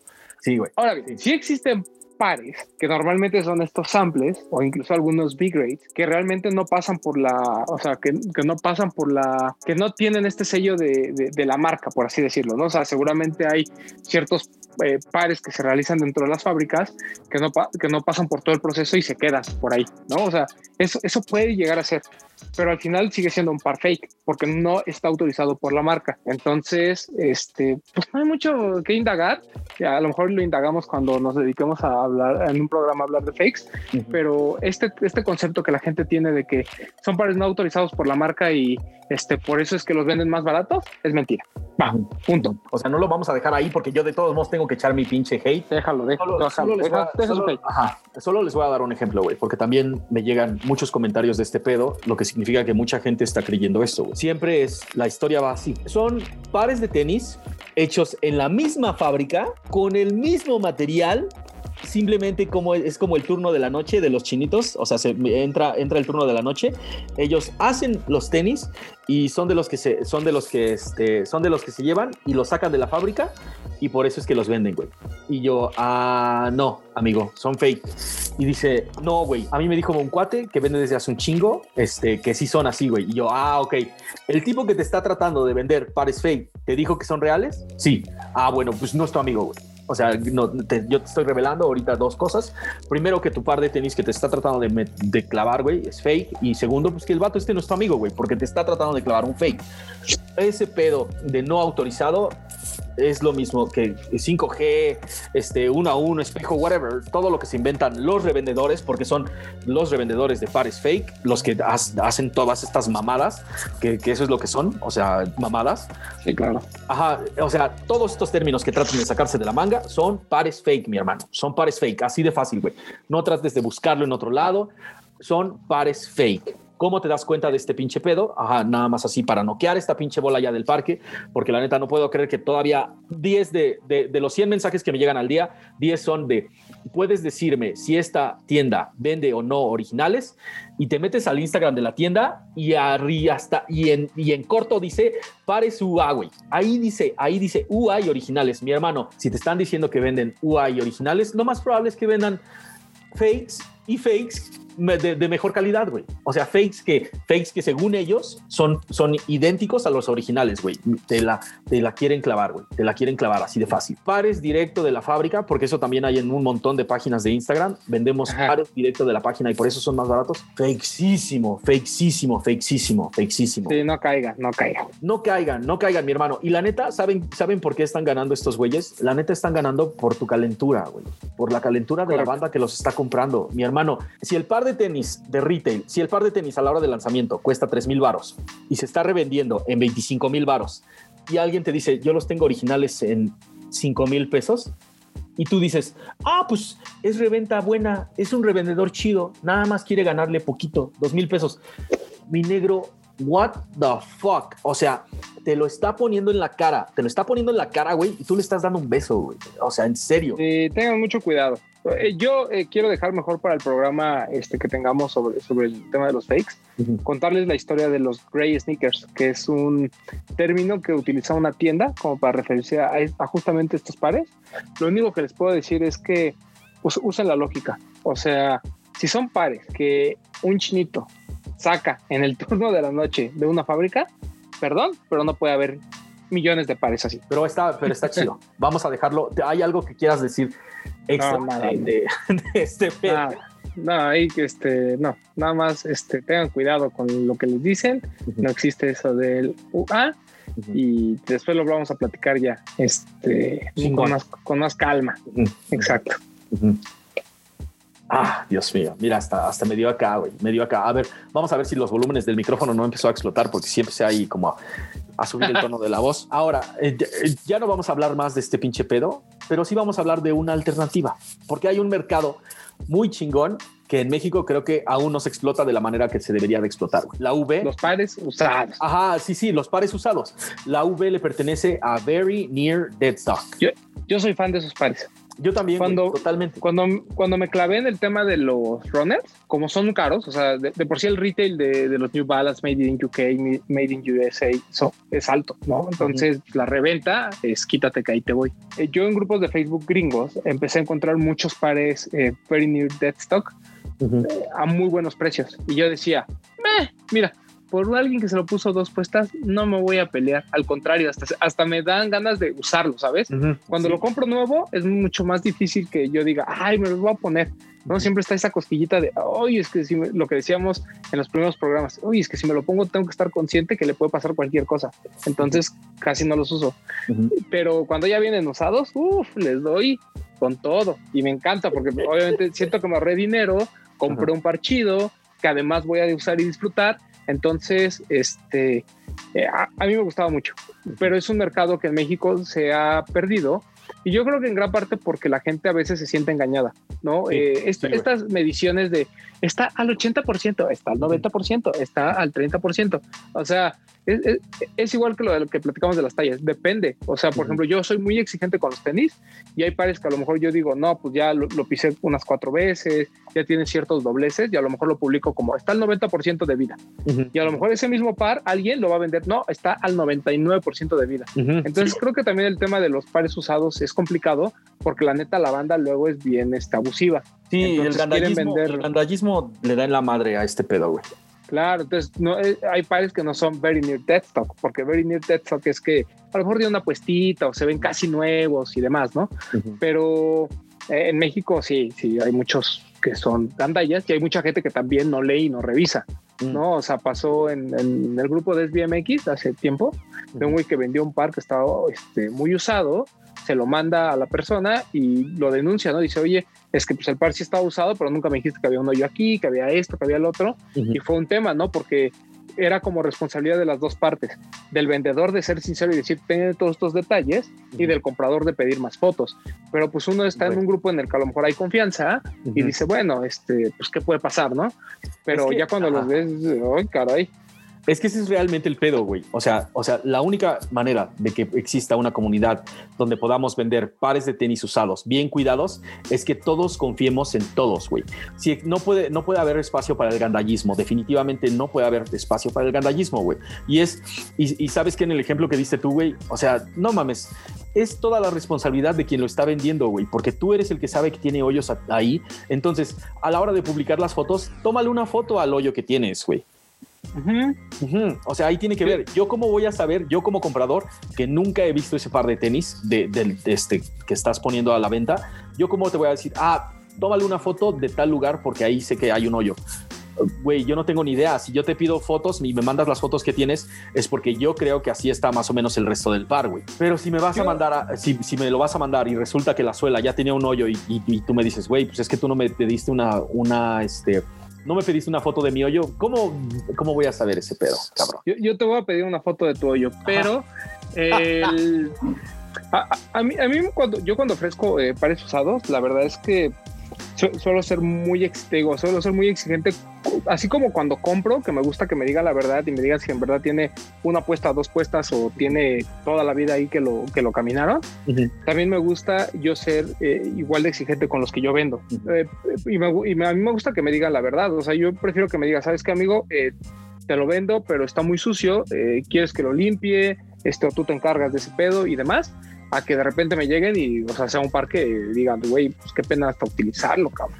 Y yo, por ejemplo, lo, eh, justamente lo vendí apenas, ese mismo par, a una persona que lo quería, y lo mandé lavar y todo, y así como quedó lavado, lo mandé, o sea, yo prefiero igual también mandar fotos y ser muy sincero al respecto, porque a mí me gusta que me digan las cosas, y soy bien baratero, cuando son pares usados soy bien baratero, por lo que te digo, yo cuando ya tienen más de tres puestas, para mí es así como de puta no, pues este, a lo mejor va a haber gente que no le guste o, oye, qué miedo porque tiene este pequeño doblez y no, a lo mejor pues, a la gente este, que lo quiera me va a decir, oye, pero está como más usado y demás. Entonces yo siempre me bajo así de que, aunque yo lo vea al 98 de vida, siempre les digo, ah, pues está como al 90, 95, ¿no? Porque a la, gente le mama que les pongas porcentaje de vida. Ah, eso, eso también es una mamada, güey. Oh, no, y espérate, porque en el mercado americano, en los foros de Nike y todo, o sea, las, el número de Vs que pones antes del, del, NDS. Güey, no mames, he visto pares como con 20, así, very, very, very, very, very, very, very, very, very, very, very, very, very, very, very, very, near dead stock, güey. Eso también es una mamada. O sea, hay pares, hay pares que ya realmente no puedes, no puedes vender, a menos de que seas claramente, o sea, a menos de que seas súper claro en el pedo de, oye, ¿sabes qué? El upper está en buena condición, los colores ya están un poco este, deslavados y la suela sí ya tiene un hoyo y es como de, bueno, yo siempre quise el par de tenis, déjame ver qué puedo hacer con ese upper, le, le hacemos una cirugía y que venga el cambio de suela y ya con eso podemos usarlo, güey. Pero o sea, la gente tiene que, tiene que meterse en este, este pedo en la cabeza de que, ok, así como, así como tú das, recibes. O sea, como, como dicen... Eh, como dicen los rateros aquí en México, en el dar está el recibir. Sí, exacto. O sea, sean sinceros. O sea, eh, den, eh, pidan fotos detalladas, den ustedes fotos detalladas cuando estén vendiendo pero el mercado de usados es, es un buen mercado porque vas a conseguir pares chidos a precios un poquito más razonables. Y de verdad creo que hay muy buenos coleccionistas o hay gente de, de, así que actúa de buena fe que te va a vender pares que a lo mejor están en mucho mejores condiciones de las que tú esperabas, ¿no? Entonces, este, simplemente como de ir conociendo, ir evaluando. Eh, si alguien es ocho y medio, nueve eh, o nueve mexicano, con todo gusto me puede decir a mí este, qué tengo, porque pues ahorita ando con muchas cosas y necesito deshacerme. Pero en general, eh, yo creo que, que, es un mercado que está muy desaprovechado en México. Hay gente que le da asquito, ¿no? Que de plano no le gusta y dice, ay, no, yo como no voy a comprar usado. Yo, por ejemplo, tengo ese conflicto con la ropa. A mí la ropa usada no la compro, no, no, me gusta, pero los tenis no tengo ningún problema, ¿eh? simplemente los mando a lavar, que los desinfecten, ta, ta, ta, y ya, me los pongo y soy muy feliz. Güey, ¿sabes qué? O sea, exactamente lo que dijiste ahorita de los tenis, puedes hacerlo con una chamarra o lo que sea, güey. Los compras, los mandas a lavar, los desinfectas y ya eres feliz. Sí, pero no sé por qué conceptualmente esta idea de la, de la ropa, no sé si a lo mejor porque lo hago solo con tenis, que realmente valen la pena. O sea, que de por sí son caros y digo, bueno, voy a pagar algo más cercano al retail por algo usado, pero bueno, yo sé que es un par caro, ¿no? Y con la ropa digo, güey, o sea, como por qué compraría una prenda que a lo mejor, no sé, te voy a poner un ejemplo tonto, ¿eh? A lo mejor una, la sudadera esta de Fragment, de Jordan, que me gusta mucho. O sea, cuesta, no sé, cuatro mil pesos. Ay, ¿qué onda, carnal? Con una apuesta te lo dejo en 3,500 o sea, siento como que, híjole, como, porque, como que por 3.500 me podría comprar a lo mejor otra sudadera chida, ¿no? Este, Pero no sé, es, es, una cosa mía, ¿eh? No, no se crea. Sí, güey, sí, porque tú porque eres petit bourgeois. no, no, pues, pues, no, porque no le pongo pero a los tenis, pero, eh, o sea, por ejemplo, cuando es ropa, ¿sabes? Ya, ya, más bien, conceptualmente el tema es ropa usada, pero depende de quién. Por ejemplo, yo tengo una sudadera, una, una sudadera vape que me vendió Bretón, que se puso realmente una vez, ¿no? Ay, güey. Entonces, o sea, porque te encanta, o sea, te revueltas pero, sábanas, güey, ya, o sea, ponerte una sudadera suya, ¿cuál es el pedo? Ese es mi punto, ¿no? O sea, o cuando la ropa, por ejemplo, mis hermanos, ¿no? Que más o menos somos de la talla, que a lo mejor tienen ahí este, dos, tres cosas que están seminuevas y que vale la pena y a lo mejor yo puedo utilizar, pues la neta es que sí lo uso, ¿no? creo que con hermanos es muy común. o, con, con, tu papá, ¿no? Que a tu papá luego este, le robabas alguna prenda y así. Güey, Pero... con hermanos es la ley, o sea, a ti te toca toda la ropa del más grande, güey. En cuanto claro, creces un poquito, ya es, es, tu ropa. Si es gente que, si es gente que conozco cercana y sé que es más o menos pulcra, no tengo ningún problema. Pero así como de ir a la... A la paca ir a la paca y así agarrar cosas híjole, me cuesta un buen de trabajo. bueno, lo entiendo, ¿eh? ajá, sí, no, no, no. Lo que, lo que queremos dar a entender es que este pedo de los sneakers de segunda mano es una muy buena opción para empezar a hacer comunidad y empezar a hacerte de pares dentro de ella, güey. Eso está muy chingón. Yo, yo creo que se lo recomendaría a todo el mundo que está en una escena pequeña, como para empezar a rolar, este, rolar pares y, hacer cash como rápido, güey. Lo que hace el caso de, de SB de MX, la neta a mí me encanta, güey. Yo he comprado pares ahí, este, unos más usados que otros, pero, pero está chido. Pares que, que, pues, o sea, realmente no me estoy animando a comprar en StockX porque están muy caros o este, pues está imposible encontrar los nuevos. Entonces, pues, eh, ¿por qué no? Unos dos mil, tres mil varos por un par de dunks no está tan mal. En, por un par, por un par, cuidado, güey, porque también hay unos, hay unos chicharrones que venden que dicen eso, mil, mil novecientos varos. Es así como de, güey, no mames, güey. Es que ahí es donde yo no entiendo por qué la gente les gusta eso, güey. Sí, güey. no, no, no, no, no. O sea, neta, eso es, eso ya es como de se los regalo, güey. ¿Quién viene por ellos para que se los lleve? ¿Estás de acuerdo? ¿Estás de acuerdo que esos donks hace año y medio, hace dos años, hubieran sido esos pares que donas, o sea, que ni siquiera los vendes. Sí, sí. no, pares que encuentras tirados en la lona del tianguis, güey, así ya bien achicharronados y la señora te dice, dame 150 por ellos, güey. O sea, ahorita, ahorita, todo el mundo está subido en ese pedo del gandallismo, güey, y sabes que yo quiero por mi par de tenis 1900 pesos. Cuando por 1900 pesos te puedes comprar un donk nuevo. O sea, todo el pedo de usar de, de, de, hacerte una colección de pares usados es que te salga en menor costo que comprarlos en reventa, güey. Que comprarlos en reventa o incluso que comprarlos a retail. O sea, ¿para qué te quiero pagar 6 mil pesos por un par usado? Si puedo comprarme por dos, con 2 mil pesos me compro otro, güey. Claro, claro. Nuevo. Entonces, hay que estar como, como de acuerdo. Todos tenemos que estar de acuerdo de que en este pedo de, de güey, o sea, estamos en, una comunidad donde yo tengo un par de dunks y tú tienes varios pares que me gustan, güey. ¿Qué te parece si yo te vendo estos o tú me los cambias por esos y yo tengo estos? O sea, armo un outfit completo, tengo un look diferente, me tomo unas fotos y luego que rolen, güey, que rolen, que rolen, que rolen. Yo creo que esa es una parte muy importante que estamos desaprovechando en la comunidad, güey. Que, que sí, no vamos a meternos en pedos de es que los hongos o es que no sé qué. No, güey, estamos partiendo de que todo el mundo tiene pinches calcetines para ponerse todo el día y cambiárselos todos los días. Sí, o lo que, le, o lo que platicábamos, ¿no? Este, pues mándenos a lavar antes y ya, quítense problemas y ya piérdense el asco. Piérdense el asco. Ahora, el mercado de, el mercado de segunda mano es una opción para la siguiente letra, que es la W de Wen. Ah, tan sencillo como cuando entras a las 7 de la mañana a sneakers y de repente te aparece el, lo conseguiste, ¿no? O cuando vas a las rifas de la Lost y sales de ahí con tu par pagado a retail. El win es simplemente cuando ganas eh, un par, ¿no? que está cuando logras comprar un par. Exactamente, que está cagadísimo. Y, aquí tenemos que hacer un pinche corte súper tajante sobre, sobre lo que es este, este pedo de la cultura en estos tiempos. Ahorita puedes ir a cualquiera de estas tiendas que aún están abiertas. Por ejemplo, este, vas a Live del Sur, ¿no? Vas a Live del Sur y tú puedes entrar a la tienda, ver todo lo que tienen en los anaqueles, qué es lo que te gusta, medirte lo que te gusta y comprártelo y no tienes que hacer fila, no tienes que hacer rifa, no tienes que hacer dinámica, no tienes que hacer ninguno de esos pedos, güey, porque hay muchísima gente casual o que nos está viendo que ve la escena como en las orillas y dicen, wow, no mames, o sea, tengo que hacer todo eso para que me vendan un par de tenis. No, mi hermano, no tienes que hacer nada de eso.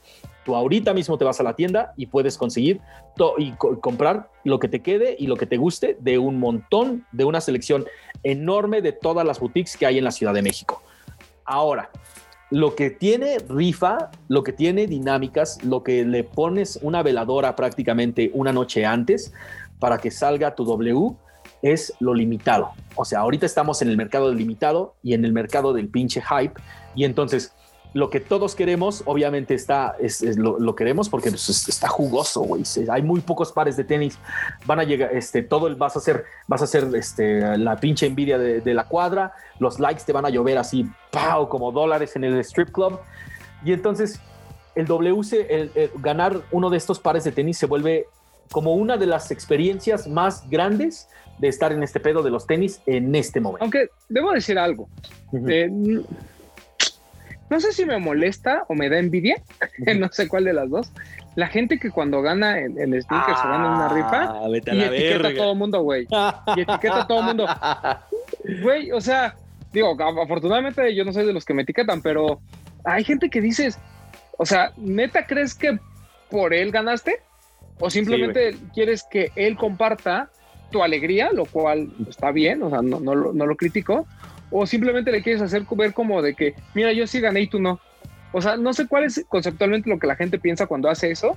Eh, a mí me da mucho gusto cuando la gente me, escribe a lo mejor en privado y me dice, oye, güey, fíjate que sí alcancé a comprar este par, está bien chido, que no sé qué. O suben su historia, ¿no? Y, y de repente, este, ya sabes, ¿no? Les mandas, ah, qué chido que lo agarraste. Y te dicen, ah, no, este, no, estoy muy contento, gracias por darnos la información. O cosas así está bien, güey. Pero esa gente que sube su par, ¿no? Este, es más, luego ni suben el par. Suben así el, screenshot de lo de ah, lo conseguiste de stickers. Sí, sí, sí. Lo, suben, etiquetan a todo mundo. Y yo así de, mm, no sé, no, no, creo que no. Este, mejor espérate a que te llegue y lo platicamos. me, da mucha risa, güey, pero eh, repito, o sea, no, no está mal, háganlo y cada quien haga lo que quiera, pero a mí eh, a veces entre, entre como que digo, pues ¿por qué etiquetan a gente a gente? Y por otro lado es así como de, bueno, pues a lo mejor lo quieren presumir y está chido, pero yo lo presumiría hasta que me llega. Ahorita para la foto del screenshot, como para qué. Pero bueno, cosas de cada quien. Pero me da mucha risa eso. Güey, te voy a decir por qué no te gusta, güey. Tú no te gusta porque eres un viejo hater por, por, por eso, güey. O sea, a, a, mí la neta, a mí la neta me emociona igual, güey. La neta me emociona chingón. Es, es como si es como si todos estuviéramos en una fiesta y, de repente, eh, eh, o sea, todos estamos en un círculo y uno de nosotros se anima y saca a la guapa a bailar, güey, y le dicen que sí y le está dando unas vueltas poca madre, güey. O sea, es como si, si, e, si ese güey ganó, todos ganamos, güey. O sea, yo, yo lo siento así, güey. Yo cuando nos etiquetan en alguno y lo reposteamos es porque yo siento que es como de, güeyes, no mames, ganamos, ganamos todos, güey. Le ganamos este pinche sistema de los bots, le ganamos este pinche sistema de, la gente que nada más dice, ¿para qué, güey? Si se lo van a dar a sus amigos, o sea, ganamos, comprobamos, le comprobamos absolutamente a todos que sí se puede, güey. O sea, y por eso yo también lo, comparto y lo celebro, güey, porque la neta está chido, o sea, y sí, la neta también me da envidia, güey, o sea, a veces es como de puta, no mames, yo también lo quería, güey, y y, el que te ganaste tú es el de mi talla, pero ¿sabes qué, güey? o sea, tú la sacaste a bailar, te, te dijo que sí, te echaste unas vueltas sonideras bien perronas, güey, te enviaron saludos, o sea, eh, ¿me, entiendes? Es como si todos fuéramos parte de la, de la experiencia como comunidad, güey. Es lo que te digo, o sea, lo, entiendo, comparto la alegría de mucha gente que a lo mejor sí quiere un par con muchas ganas, incluso te está insistiendo, te está preguntando o, se está informando para ver qué posibilidades hay. Por ejemplo, toda esta gente que se pintó el cabello en Lost y, y se ganó el par, la neta está chido, güey. O sea, eso no me preocupa, ¿no? Pero te digo que esta gente que pone lo conseguiste, que además ni sabes si es real, ¿no? Lo, él lo pone, ¿no? Y etiqueta a todo el mundo, me da mucha risa. O sea, ni siquiera es coraje, o sea, la verdad es que no, porque pues, a mí que me va a importar la vida de los demás, pero me, da muchísima risa, güey, así cañón de, güey, pues ni siquiera te ha llegado, ¿no? O sea, a, mi amigo Bull Kicks, a quien le mando un, respeto, es de esos mamadores, güey, ¿no? De que anda así de, y, y, nos etiqueta y todo ese rollo, y yo siempre, obviamente, va el comentario acá de señor hater, ¿no? Así de, ya de, no esté chingando, de HTM, ¿no? Así, de, presúmemelo cuando lo tengas y, cosas así, pero es, o sea, es broma porque así me llevo con él. Pero en general, este, hagan lo que quieran, no, me da igual. Presúmeme, es más, este, sí, presúmeme sus wins en la próxima, en el próximo. Este, en, el, en el próximo lanzamiento. Ah, pues en los de mañana. próximo lanzamiento. O en los de la semana. Ya para cerrar este tema, ¿sabes qué es lo que odio del pantallazo? De la gente que vende su par de tenis con ese pantallazo, güey. Ese ah, es como de ese, hijo de la. Ese tema lo, lo, platicamos la próxima semana, pero yo voy a coincidir contigo en esa. Esa es una mamada terrible, güey. O sea, en serio, cabrón, lo estás vendiendo la imagen, estás vendiendo, apenas le diste, estás viendo que todo el mundo está sufriendo este, con, con las, las pinches mamadas de Nike, que es, que es lo que es está sufriendo con las pinches mamadas de Nike y tú estás vendiendo el par de tenis en cuanto te llega, lo conseguiste, güey. No mames, sácate a la verga, güey. Es en serio, ábrete, ábrete, güey. Eso sí es como de no mames, ni siquiera vas a esperar a que lo tengas en las manos. Ya lo estás vendiendo ahorita, güey. Ya, o sea, eh, eso es como de, güey, no mames, a tantita madre, güey. Sí, no, no, eso es, es, ya, ya, ya no me hagas enojar. Vayamos con la que sigue. Ok, la siguiente letra y vamos a tener la misma dinámica que tuvimos para la E la semana pasada, porque esta sí nos costó un huevo. Así que si alguien tiene un término chingón y es el primero en mandarlo, porque o sea, así es, esto sí es de primero en llegar, primero en comprar, este, le vamos a regalar una de las playeras de la nueva colaboración que hicimos con Anuar. Anuar Layón nos, nos está bendiciendo con, con, esta madre, este, con diseño de mis compitas del podcast de Ilustradrama. Luego los vamos a poner, les vamos a poner sus redes sociales para que se den un rol y, y vayan a ver todo lo que hacen estos cabrones, que la neta es puro pinche fuego estos güeyes nos ayudaron a diseñar, Anuar nos, nos, ayudó a, este, a crearlas y pues eh, quien tenga un término chingón con la X se va a llevar una de estas playeras de su talla y hasta la puerta de su casa. Y no se vale que me escriban y me pongan la X de chinga tu madre, eso no se vale. no se vale, aviso. Porque luego eh, no falta el creativo, entonces aguas. No, pero está, está chingón. Sí queremos ver creatividad, güey. La neta, si me hacen reír, se, puede que se lleven una, pero o sea, el de la semana pasada ya dijimos es e-commerce, fue este comercio electrónico, fue lo que lo que dimos como extra, este la colita de este show, entonces ese cabrón se va a llevar, este ya tiene su playera, ya nada más me tengo que ponerme de acuerdo para la X de esta semana decidimos irnos por Stock X. Stock X. No hay no hay X más X que Stock X. Ajá, no hay X más X que StockX. Román, a ver, haznos, el, haznos los honores. Eh, StockX tiene un antecedente que se llama Cambles, que creó Josh Luber, que lo que quería era como hacer un, como, como la bolsa de valores de los sneakers, ¿no? Y, y en general de coleccionables. Él, llevaba Cambles, que era una fuente de información muy interesante, ¿no? Te decía así como eh, los pares que se vendían, todo era con información a través de, eBay, sobre todo, y de algunas eh, retailers y algunas tiendas que le permitían tener acceso a la información. Y, y hacía análisis muy, muy, muy padres.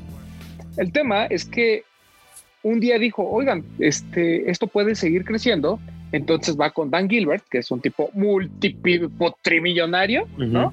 Que es dueño de bancos y demás, y le dijo, oye, el negocio de la reventa cada vez está más cañón, esto va a llegar algún día a ser un negocio billonario.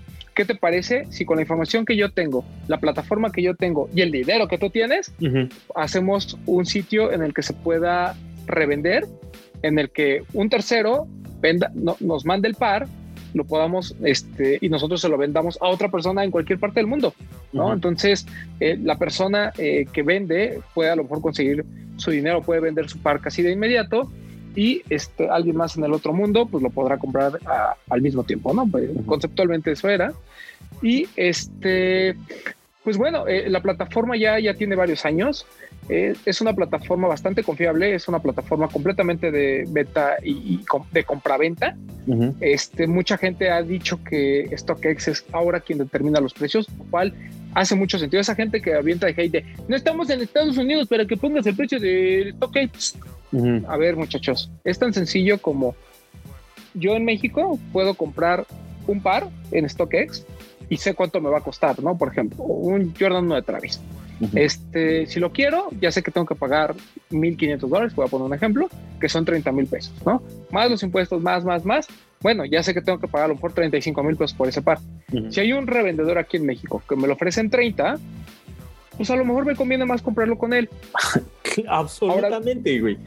Y, y viceversa. O sea, ¿por qué el revendedor te lo dejaría más barato? Nada más porque vivimos en una economía de tercer mundo, cuando el güey puede meterse a StockX y ver, ah, pues yo puedo pedir los 30 mil pesos que quiero y esperar a que alguien tome la oferta. Y va a haber pares por los que seguramente eh, los, los, va a poder vender casi de inmediato. En alguna otra tendrá que esperar, pero tienen la opción. No es como antes que Flight Club como que determinaba los precios de mercado eh, y en México decías, ay, no, pues es que en Flight Club cuesta 500 dólares, ¿eh? Entonces, este, yo te lo dejo en 8 mil o en 10 mil. O sea, ahí sí era diferente porque pues tampoco es que yo pudiera comprar en Flight Club, ¿no? Porque no mandaba a México, ni tampoco es que el revendedor pudiese tener la opción de, de, vender. de venderle el panel Flight Club, sí. Así es. Entonces, StockX como que hace eso y la verdad es que el, para mí lo justo y lo que yo normalmente hago cuando necesito vender algún par de que, que sepa que puedo vender en StockX y que también lo puedo vender aquí, es como buscar el punto medio, ¿no? O sea, si, si, a una persona le costaría 35 mil pesos el Travis y yo sé que cuando lo quiera vender en StockX con todo lo que me quitan de envío y pues, este, comisión y todo eso, a lo mejor realmente le más lo del tipo de cambio, ¿no? Este, a lo mejor termino realmente cobrando 28 mil pesos. sí, a lo mejor, 29, güey. A lo mejor una media de 30 mil está chido, le gano un poquito más de lo que lo vendían en StockX y esta persona se ahorra 5 mil, ¿no? Y puede haber que un revendedor diga, no, pues a mí no me importa en cuánto lo compren, porque yo estoy vendiendo. Entonces yo lo voy a vender al precio que dice ahí de esto. Está bien, o sea, cada quien compra lo que quiera y como quiera. Pero creo que es una plataforma muy útil porque así como hay pares muy manchados de precio, luego te encuentras muy buenas joyas. Yo encontré el, el bait de un Brooks, es un Brooks Regent de, por bait, eh, que se llama White Rabbit, si no mal recuerdo. Me costó, no te miento, 40 dólares. Hijo. Ya con envío. Sí. O sea, son pares que nunca, o sea, ¿en dónde voy a encontrar un Brooks en México por 800 pesos de colaboración? Ningún pinche lado, güey. En ningún pinche lado, güey. Claro, a lo mejor por ahí tirado en alguna paca, este, ya usado y todo, este, ya dañado. y, y, lo compré en StockX. O sea, es una gran plataforma, es una muy buena plataforma de venta. Josh Luber ya incluso ya se salió del negocio. todo se lo quedó Dan Gilbert y tienen otro nuevo CEO. Pero en general creo que es, es, un, es, es, una herramienta de, bastante útil, sobre todo porque ya no hay este pretexto de, uy, no, es que este par está imposible de conseguir. No, está imposible de pagar. Pero de conseguir está en conseguir, Ahí está, güey. No, y, este, ¿cómo se llama? Sí, eh, lo resumiste cabroncísimo, güey, pero también te falta la parte de que StockX no solamente se dedica a, a, este, a vender o sea, no solamente puedes vender tenis, güey, sino también hay Supreme, hay Vape, hay todo el uniforme del hype. Número uno. Hay, número hay streetwear, relojes. hay streetwear, este, exactamente. Rolex, toys, art toys, este, bolsas también, güey. O sea, hay, hay este, bolsos así carísimos. Pero hagan de cuenta que, o sea, lo que hace StockX es acercarte a, a todo un mercado, güey. Eso es exactamente lo que hace, acercarte a todo un mercado que de otra manera pues no, no, lo tienes tan a la mano y que también, también no hay que dejarnos ir con la finta de que todo lo que está en StockX está súper caro, güey, porque recordemos que es un mercado digital en donde el precio lo pone el vendedor. Tú puedes decir, ajá, o sea, tú puedes decir, no, pues saben qué, la neta es que el, par, el par de este par de Travis está vendiendo en, en 1500 dólares. Pues yo quiero, yo solo quiero 1200, güey. La neta, tengo un, tengo un pinche apuro en corto, güey. Véndemelo en 1200. Y entonces el par de tenis de 1200 se va a vender más rápido que los otros de 1500, pero el pedo es que sí hay posibilidad de, de que puedas agarrar algo a menos precio. Y estamos hablando de algo de hype, güey. Pero como dice Román, hay un montón de dunks hay, porque sí los hay, güey. Hay un montón de dunks y un montón de pares muy interesantes que puedes encontrar abajo de retail, güey. Que prácticamente comprarlos en StockX, aún pagando los impuestos y aún pagando el envío, esa madre te va a salir más barata que si lo compraras aquí en México. No, incluso si quieren vender, es una muy buena herramienta para algunos pares que a lo mejor en México uno pues dice, ay, ¿quién pagaría por un Air Force One de esos que eh, yo tengo así bien, bien clavado un Air Force One que me mandó Nike? Que es todo Volt, que es de estos que salieron hace como un par de años de Utility. Y ahí lo, ahí lo tengo. y el otro día lo estaba viendo en StockX nada más por curiosidad y me apareció y vi que anda sobre los 300 dólares. O sea, yo dije, güey, o sea, te apuesto que si yo hubiera sacado este par, ah, lo hubiera regalado seguramente porque este es un par que me regaló Nike. o si lo hubiera vendido, lo hubiera vendido lo hubiera vendido a un precio de un Air Force One, ¿no? Sí, no sé, 1500, 1600. Y cuando te das cuenta que en stocks valen esa lana, dices, ah, caray, pues mejor lo guardo. Así de, o, bueno, o, al menos, este, pues ya tienes en mente que en alguna urgencia, pues allá hay, este, una forma, ¿no? Sí, pero. una manera, eh, exacto. Eh, pero, pero hay, hay pares que a lo mejor en México no están muy bien cotizados y que los puedes vender a través de la plataforma. Incluso, por ejemplo, eh, hay gente que, yo conozco que a lo mejor la apartan en ciertas tiendas y dice, oye, pues yo a lo mejor este par al final no me gustó o, necesito dinero, que es algo muy válido, ¿no? Y dice, ¿sabes qué? Pues en lugar de andarlo revendiendo en grupos y andar ahí este, demostrándole a todo mundo que, que ando vendiendo pares, pues mejor lo vendo por StockX. ¿Le podría ganar más aquí? Tal vez sí, pero no quiero descarado, que el, que el mercado sea quien ponga el precio, ¿no? Y lo vende. Este, yo ya no vendo en StockX porque básicamente tengo bloqueada mi cuenta, pero este, sí es, sí es una, ¿cómo se llama? Sí es, una gran, gran herramienta para, para ambas cosas y sobre todo para comprar. Mi, recomendación siempre, muchachos, es compren cosas que no llegan a México. Ah, sí, O sea, sí. ahí está lo divertido de StockX. O sea, el hecho de decir, güey, me compré un New Balance 992 de JJ Young o me compré un este ASICS eh, por Mita, ¿no? Del 30 aniversario. O uno de, de Palette de Five. O me compré un este Jordan de Trophy Room, no el uno, cualquiera de los otros que no llegaron, o sea, siento que eso es lo que realmente debería de causar este hasta cierto punto de emoción a la gente, ¿no? Eh, yo no critico, eh, repito, o sea, cada quien haga con lo que quiera su dinero, pero esa gente que usa StockX para comprar un par nada más que porque aquí su revendedor eh, o el revendedor cuando se lo da en 7000 y en StockX lo consiguen 6500, cuando es un par que llegó a México y como que un Jordan 1 así medio X, a mí me parece que es eh, un desperdicio, pero si es el par que ustedes soñaban y les gusta, adelante. Yo lo único que puedo decir de StockX es úsenlo, es bastante útil. Yo sé que hay muchas quejas con el tema de, de HL, que son unos abusivos, que si no sé qué, que si no, bla, bla, bla. Hay gente que te puede ayudar y que tiene casilleros en Estados Unidos y que te puedes ahorrar una lana. Este, es cuestión de ahí buscarle. Hay empresas que se dedican justo a eso, a darte una dirección en Estados Unidos y ellos se encargan de toda la logística para traerlo a México. Aprovechen esas herramientas o simplemente pues, hagan el cálculo y paguen o hagan como yo, busquen pares baratitos que valen la pena, que les van a abrir también esta, este, que les van a abrir la, colección de alguna manera. Entonces, aprovechenlo para eso. Hay cosas que realmente valen muchísimo la pena. Ah, por último, lo que debemos de decir, mi gente, o sea, StockX no vende fake. Sí hay que, o sea, por último, mi gente, sí hay que decir este pedo. StockX ha estado como en el ojo del huracán, que me caga la gente que dice ojo del huracán, pero StockX ha estado en medio de la tormenta cuando pasó, por ejemplo, esto de, de, todo el pedo de este, los nombres, los datos, todo el robo de datos que hubo, pues hace un par de, hace apenas un par de este, años, ¿no? Sí, sí, sí.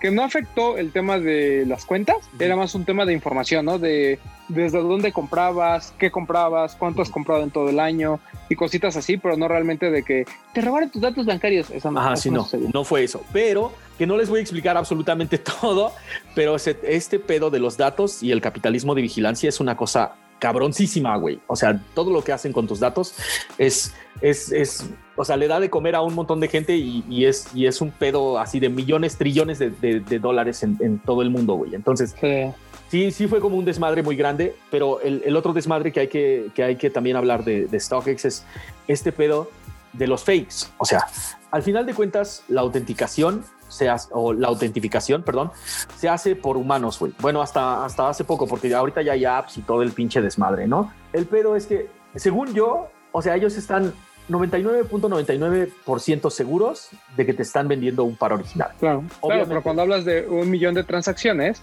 ese punto 01 se pueden convertir en 100 pares, ¿no? Que a lo pues, mejor por ahí Ah, exactamente. Puede ser, güey. Puede ser. O sea, ninguna cosa es infalible, güey. La única cosa, la única manera infalible de, saber qué pedo con la procedencia de tus tenis es vas al retailer, vas a la tienda y los compras ahí, güey. Ahí, mira, mi hermano son 100% originales, güey. Porque sí. Ah, sí, sí. Ahí no hay manera de darle otra vuelta, güey. Pero aquí En StockX tal vez sí, güey. O sea, no es lo que ellos hacen. Es obvio que, que estos güeyes no dicen vamos a calentarles la cabeza y vamos a venderles todo este pinche fugazi a todos, güey. Eso no pasa. Lo que, este, ¿cómo se llama? Lo cagado es que en YouTube, o sea, y eso es como, va a ser como mi punto final sobre este, esta, este desmadre. Lo cagado es que en YouTube hay un montón de clickbaiteros. El clickbait es así como de pongo en pongo este el, thumbnail así haciendo mi cara de estúpido y abriendo mis manos así como me vendieron un par fake en StockX. Todo el video estás diciendo, Nel, pues StockX me vendió un par fake y borraron mis comentarios y no sé qué.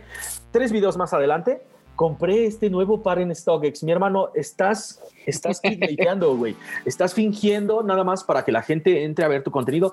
Y eso es totalmente, es, eso es, eso es triste, güey, la neta. O sea, estás enseñando nalga para, para vender, güey. O sea, ¿en serio me tienes que enseñar la nalga para vender? Ya. Ya. Ya, basta. Ya, basta. Vámonos con la Y. La Y, pues, ah, digo, güey, no creo que, que no, no le puede pertenecer nadie más que a, Don Kanye West. Sí, güey. Y su Yeezy. Ajá.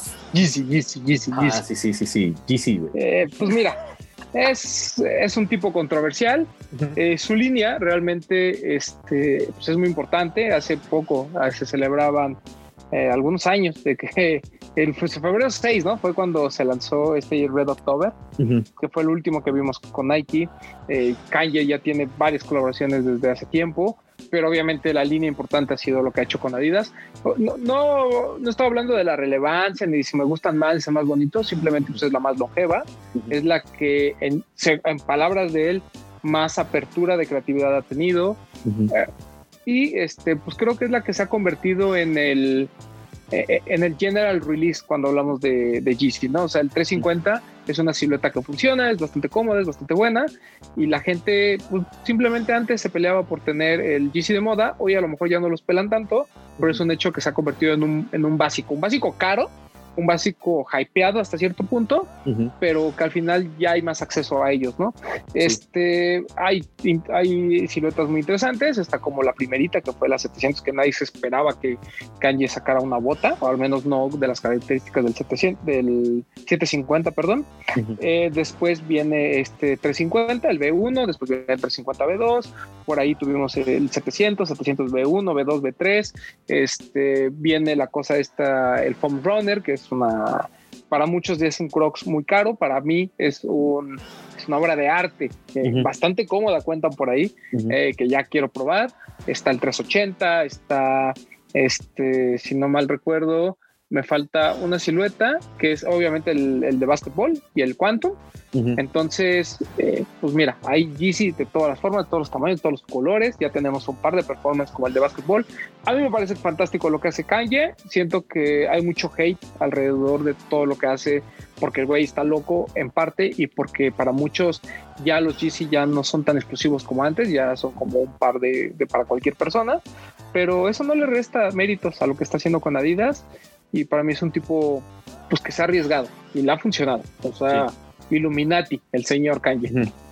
No, es que, ajá, güey, o sea, eh, GC tiene, toda la línea tiene dos tipos de haters, güey. El primero, el primero, o sea, porque parece que tiene más haters que, que este, lo, lo cagado es que parece que tiene más haters que amantes y lo cagado es que a la gente que realmente le gustan no, no tiene pedos con ninguna de ellas, güey, ni realmente ninguna de ellas. Pero primero, puedes odiar Yeezys por todo lo que representan, que es prácticamente como una, todo un nuevo monstruo, o sea, más bien una nueva cara de la marca que amabas y que conocías de por toda la vida, güey. O sea, si tú eres de esos vatos que tiene Samba, Stan Smith, Superstars, y de repente te presentan algo como el GC, mi hermano, yo completamente entiendo por qué tú no los entiendes, güey. Y ahorita mismo te voy a decir por qué no los entiendes tú. Porque no son hechos para ti. O, sea, este pedo es completamente para un mercado completamente diferente. Eso es, eso es lo primero que tenemos que entender. Todos los que éramos antes haters de, toda la línea de GC, si tú no lo entiendes, es porque no está hecho para ti, güey. Si tú no le agarras la onda de por qué Travis Scott es la pinche estrella internacional que es, es porque Travis no es para ti, güey. O sea, tienes, así de fácil, tenemos que aceptar, güey, si, si, si no la entiendes al TikTok y dices, ¿cómo puede ser que una morra que nada más está brincando o está bailando pedacitos de canción en una coreografía que ni siquiera está chida, tiene millones de seguidores y le está pasando todo esto súper chido en su vida, ¿Cómo puede ser que ella puede tener todo esto a partir de nada más eso? Güey, pues es que es algo completamente generacional que ya no está, que no fue hecho para ti, no está pensado para ti, no, y no es, y la gente no espera que tú lo consumas, güey. O sea, los Yeezys tienen haters de la vieja escuela que no, ya no llegó demasiado tarde a la repartición del gusto por ese par de tenis. Y los otros son los revendedores, güey. Los que antes ganaban un dinerito bien chingón y que de repente dijeron, ay, güey, ya no puedo vender, ya no puedo comprar este par de tenis en 5 mil y venderlos de entre 25 y 30 mil, güey. En cuanto se les acabó la gallina de los huevos de oro, dijeron, esa madre ya no está chida, esa madre ya no está chida, güey.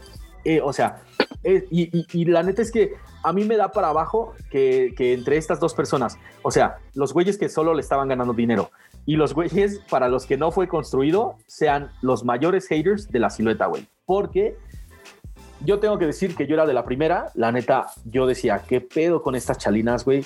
¿Qué pedo con estas madres? O sea, ¿qué tranza con, que en serio no se me, no, no, no tenía así como de, güey, ¿qué pedo? ¿Por qué la gente los compra, güey? Yo neta no los entendía, güey. Y era exactamente por eso. Yo no sabía qué pedo con, con los pinches pares de tenis, güey. Se me hacía una mamada estar pagando un montón de dinero por cada uno de ellos. Número uno. Número dos, que fueran completamente inalcanzables, güey. Porque todos, todos los Yeezys, de, de los primeros que salieron, todos los 350, todos los 700, todos los que fueron saliendo, mi hermano, todos se iban, güey. Todo era rifa. Todo, yo, me atrevo a decir que todo ese pedo de, de, las rifas y todo lo de las dinámicas y todo ese pedo, cuando se empezó a poner difícil el pedo, fue gracias a los Yeezys. Yeezy vino a traer a Adidas una, vino a refrescar el mercado para la marca, ¿no? Siento que además se convirtió en la línea premium de Adidas, ¿no? Eh, y, como bien dices, eh, ahorita hay un efecto muy interesante porque a pesar de que ya la gente tiene acceso a los pares, es cuando más hate hay, ¿no? Y, todo está relacionado, como, como, como comentaste, al tema de la reventa los podía revender. Yo mismo, cuando los conseguía retail y, te los ponías, sentía que traía un, un par de 40 mil pesos y los demás no. Y ahora, pues simplemente traigo el mismo par que todo el mundo eh, usa en la calle. Entonces, es, o sea, conceptualmente es justamente lo que estamos abogando por este, en este programa, el no hype. Por eso a mí cuando la gente luego en los no hype Sunday me, me etiqueta y pone un GC, está esta como controversia, ¿no? De, es que eso sí tiene hype. ¿Para quién? ¿No? O sea, yo creo que ya ahorita ya no, ya, ya pasó ese momento de hype realmente de, de, la marca como tal. Por eso es que hay muchos pares que ya se empiezan a quedar en tiendas. Pero al final del día es, son, es, es, algo relevante. Yo creo que a lo mejor necesitamos un episodio exclusivo para, para hablar de la relevancia de Kanye en el juego y todo lo que ha sucedido alrededor. Pero hoy GC sigue siendo una marca fuerte, sigue siendo eh, la máxima apuesta de Adidas, me atrevería a decir, al menos en términos de, de diseño y está funcionando y sigue funcionando y a mí me gusta mucho el 380, me gusta eh, lo que siguen haciendo con los 350 en algunos colores, este, los 700 creo que es una silueta que la gente medio mal mira, sobre todo la B3 porque ya no tiene boost, pero funciona perfecto, o sea, eh, sí, sí sigue habiendo eh, esta sensación de que siguen innovando, ¿no? Y eso es bien importante y es algo que Kanye siempre ha buscado. Te puede gustar, lo te puede gustar o, no te puede gustar, eso se respeta siempre, porque pues, para gusto los colores. Lo único que sí podemos decir es que nadie puede negar la relevancia de, de Kanye y de la línea Yeezy, al menos en, en Adidas. Nadie, absolutamente nadie, güey. O sea, y, ya sé que van, ya sé que van a venir a decir, Ahí estaban mejor los de Nike. Ojalá rediten los de Nike. Sí, eso ya pasó hace muchos años. estamos hablando de. a, mí, también. Adidas, a mí también me gustan más los de Nike. Los de Nike, los de Nike son parte de mi grail, güey. O sea, no, no todos. El, el, Red October nunca, güey. La neta es que no, no, no, no me late, güey. Esa madre no. O sea, a, mí me gustan. Me gustaría, este, si alguien me dijera, oye, te cambio 2.350 por ese, pues sí, sí lo tomo.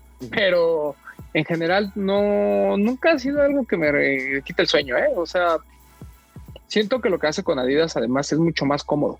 Es que entonces, que no, eh, o sea, cuestión de gustos. Ok, ok, yo nada más voy a dar un último punto, güey. Así como, como OG de que te gustaban los tenis, te gustaba antes la personalidad de, de Adidas. Neta que la primera vez que te mides un par de estos, güey, es, o sea, te cambia completamente la perspectiva que tenías de los tenis, en específico de estos Yeezys.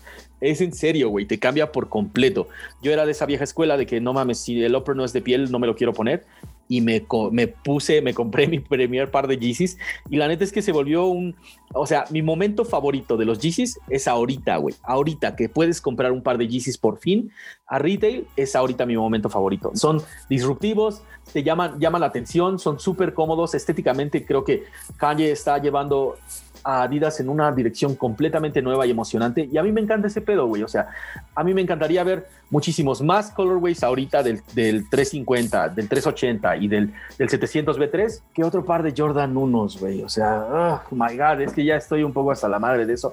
Pero, pero a mí me parece muy, me parece muy emocionante todo lo que están haciendo con DC, güey. Y más ahorita, como te digo, el momento más emocionante para mí es cuando ya por fin los puedes comprar a retail y medírtelos antes de llevártelos a la casa, güey. Ahorita es, es mi momento de Ya, mira, habrá que hacerles su programa. Así como hay gente que le hace su Instagram a su Yeezy, hay que hacerle un programa a Don Kanye. Pero ya, cerramos con, con la Z. Ya, vamos a cerrar con la Z. Al fin. No, eh, Yo eh. pensé que este iba a ser un programa de volada y puta madre, güey. Nos fuimos. Otra vez dos horas. bueno, hay que se, preocupe, que se preocupe el que edita. Güey, pues este yo le edité, yo edité el anterior, güey. Entonces, o sea, yo soy el que se va a preocupar. Eh, la Z se la dedicamos al Zoomer. Una tecnología que nace en, a mediados de los noventas que era como un, era, era un reto para Nike, ¿no? Porque después de todo lo que sucedió con el, con, el aire, eh, pues necesitaban una evolución y eso fue el Summer.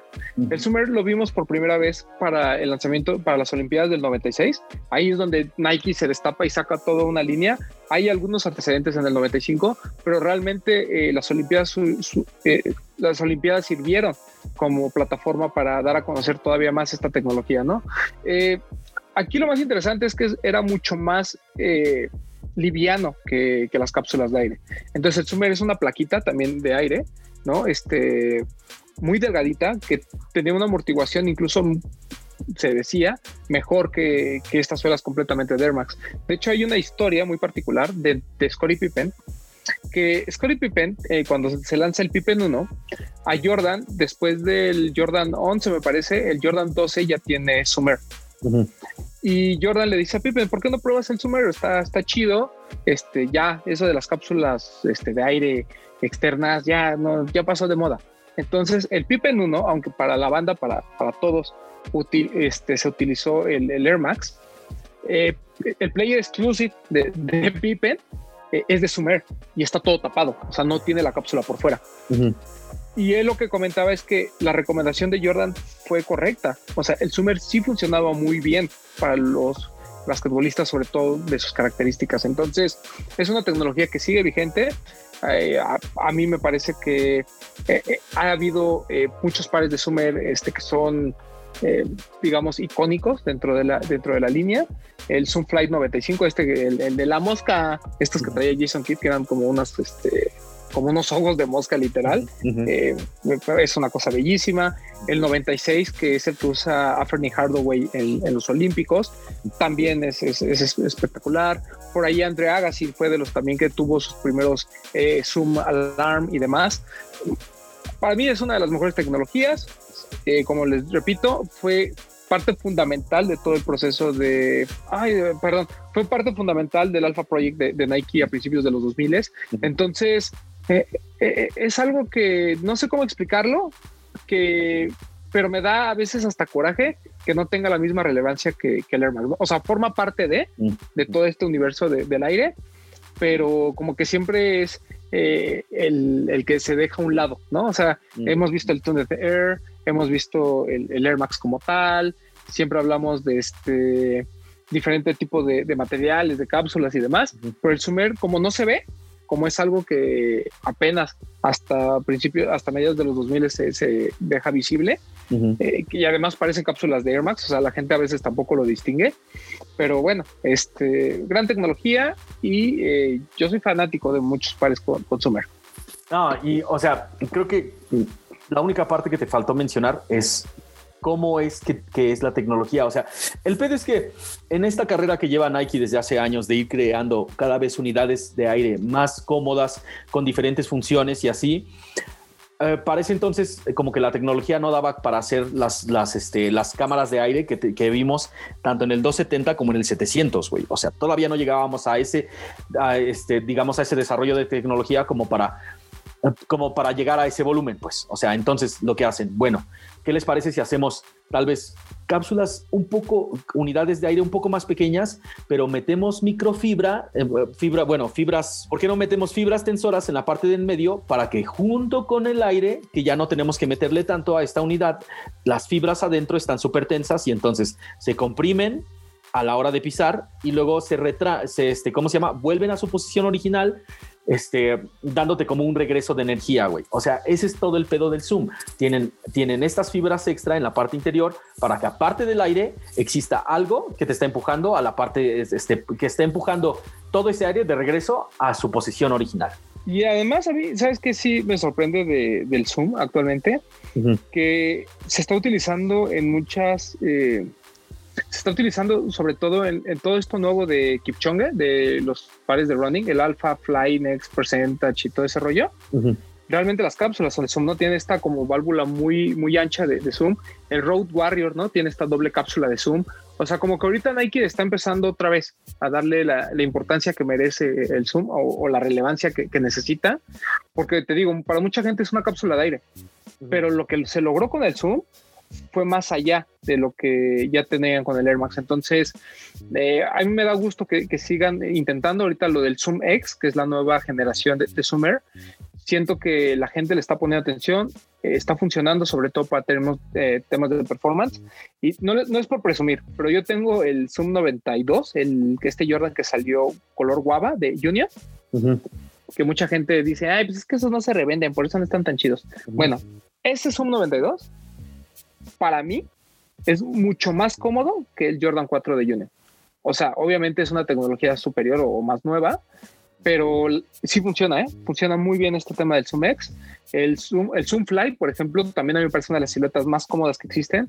Entonces, tiene su andita todavía y me da gusto que Nike por ahí la siga manteniendo, aunque repito, para mí creo que es injusto que lo dejen fuera de esta serie del aire, por así decirlo. Mm, yo, sí, yo creo que yo, lo que estaría súper chido sería como reintroducir esta misma tecnología en diferentes siluetas, como para que la gente se vuelva a enterar de qué se trataba y de qué, y, o sea, la importancia que tiene dentro de toda la familia del aire, güey, ¿no? O sea, no todo, no todas las unidades de, de aire están creadas de la misma manera y no todas tienen la misma tecnología. Por eso, como dijo Romano ahorita, hay Zoom Air, Zoom X, o sea, hay un chingo de tecnologías diferentes que todas son una combinación de esa tecnología principal, la unidad de aire. Y mira, nada más como para que la gente, digo, si quiere estar más este, como al tanto y quiere enterarse un poquito más, eh, les voy a dar nada más el, top 10 de siluetas con Zoom, que eh, las, el top 10 de siluetas para básquetbol con Zoom según Complex. En el número 10 está el Nike Zoom LeBron 4, que es, tiene el upper del Composite, para quien no lo recuerda. El número 9 es el Nike Zoom Flight 98, el del The Glove. ¿Te acuerdas? El que tenía un cierre y así. Eh, espectacular. El Zoom Flight 96, que es el que lo comentaba que usó Penny en los Olímpicos. El Zoom Kobe 4, que yo creo que ahorita ya mucha gente lo recuerda porque ya ha habido este, esta reedición Protro del, del, del Zoom Kobe 4. El Composite tiene Zoom Air. Eh, el Zoom Hyperfuse, que es un eh, parque que seguramente mucha gente no recuerda, fue como general release que utilizaron varios jugadores, entre ellos Rayon Rondo cuando fueron campeones con los Celtics. El Nike Zoom Kobe 6, otro también que tenemos muy presente por que apenas se reeditó el Grinch. El Zoom Flight 95, que era el que les comentaba de la mosca.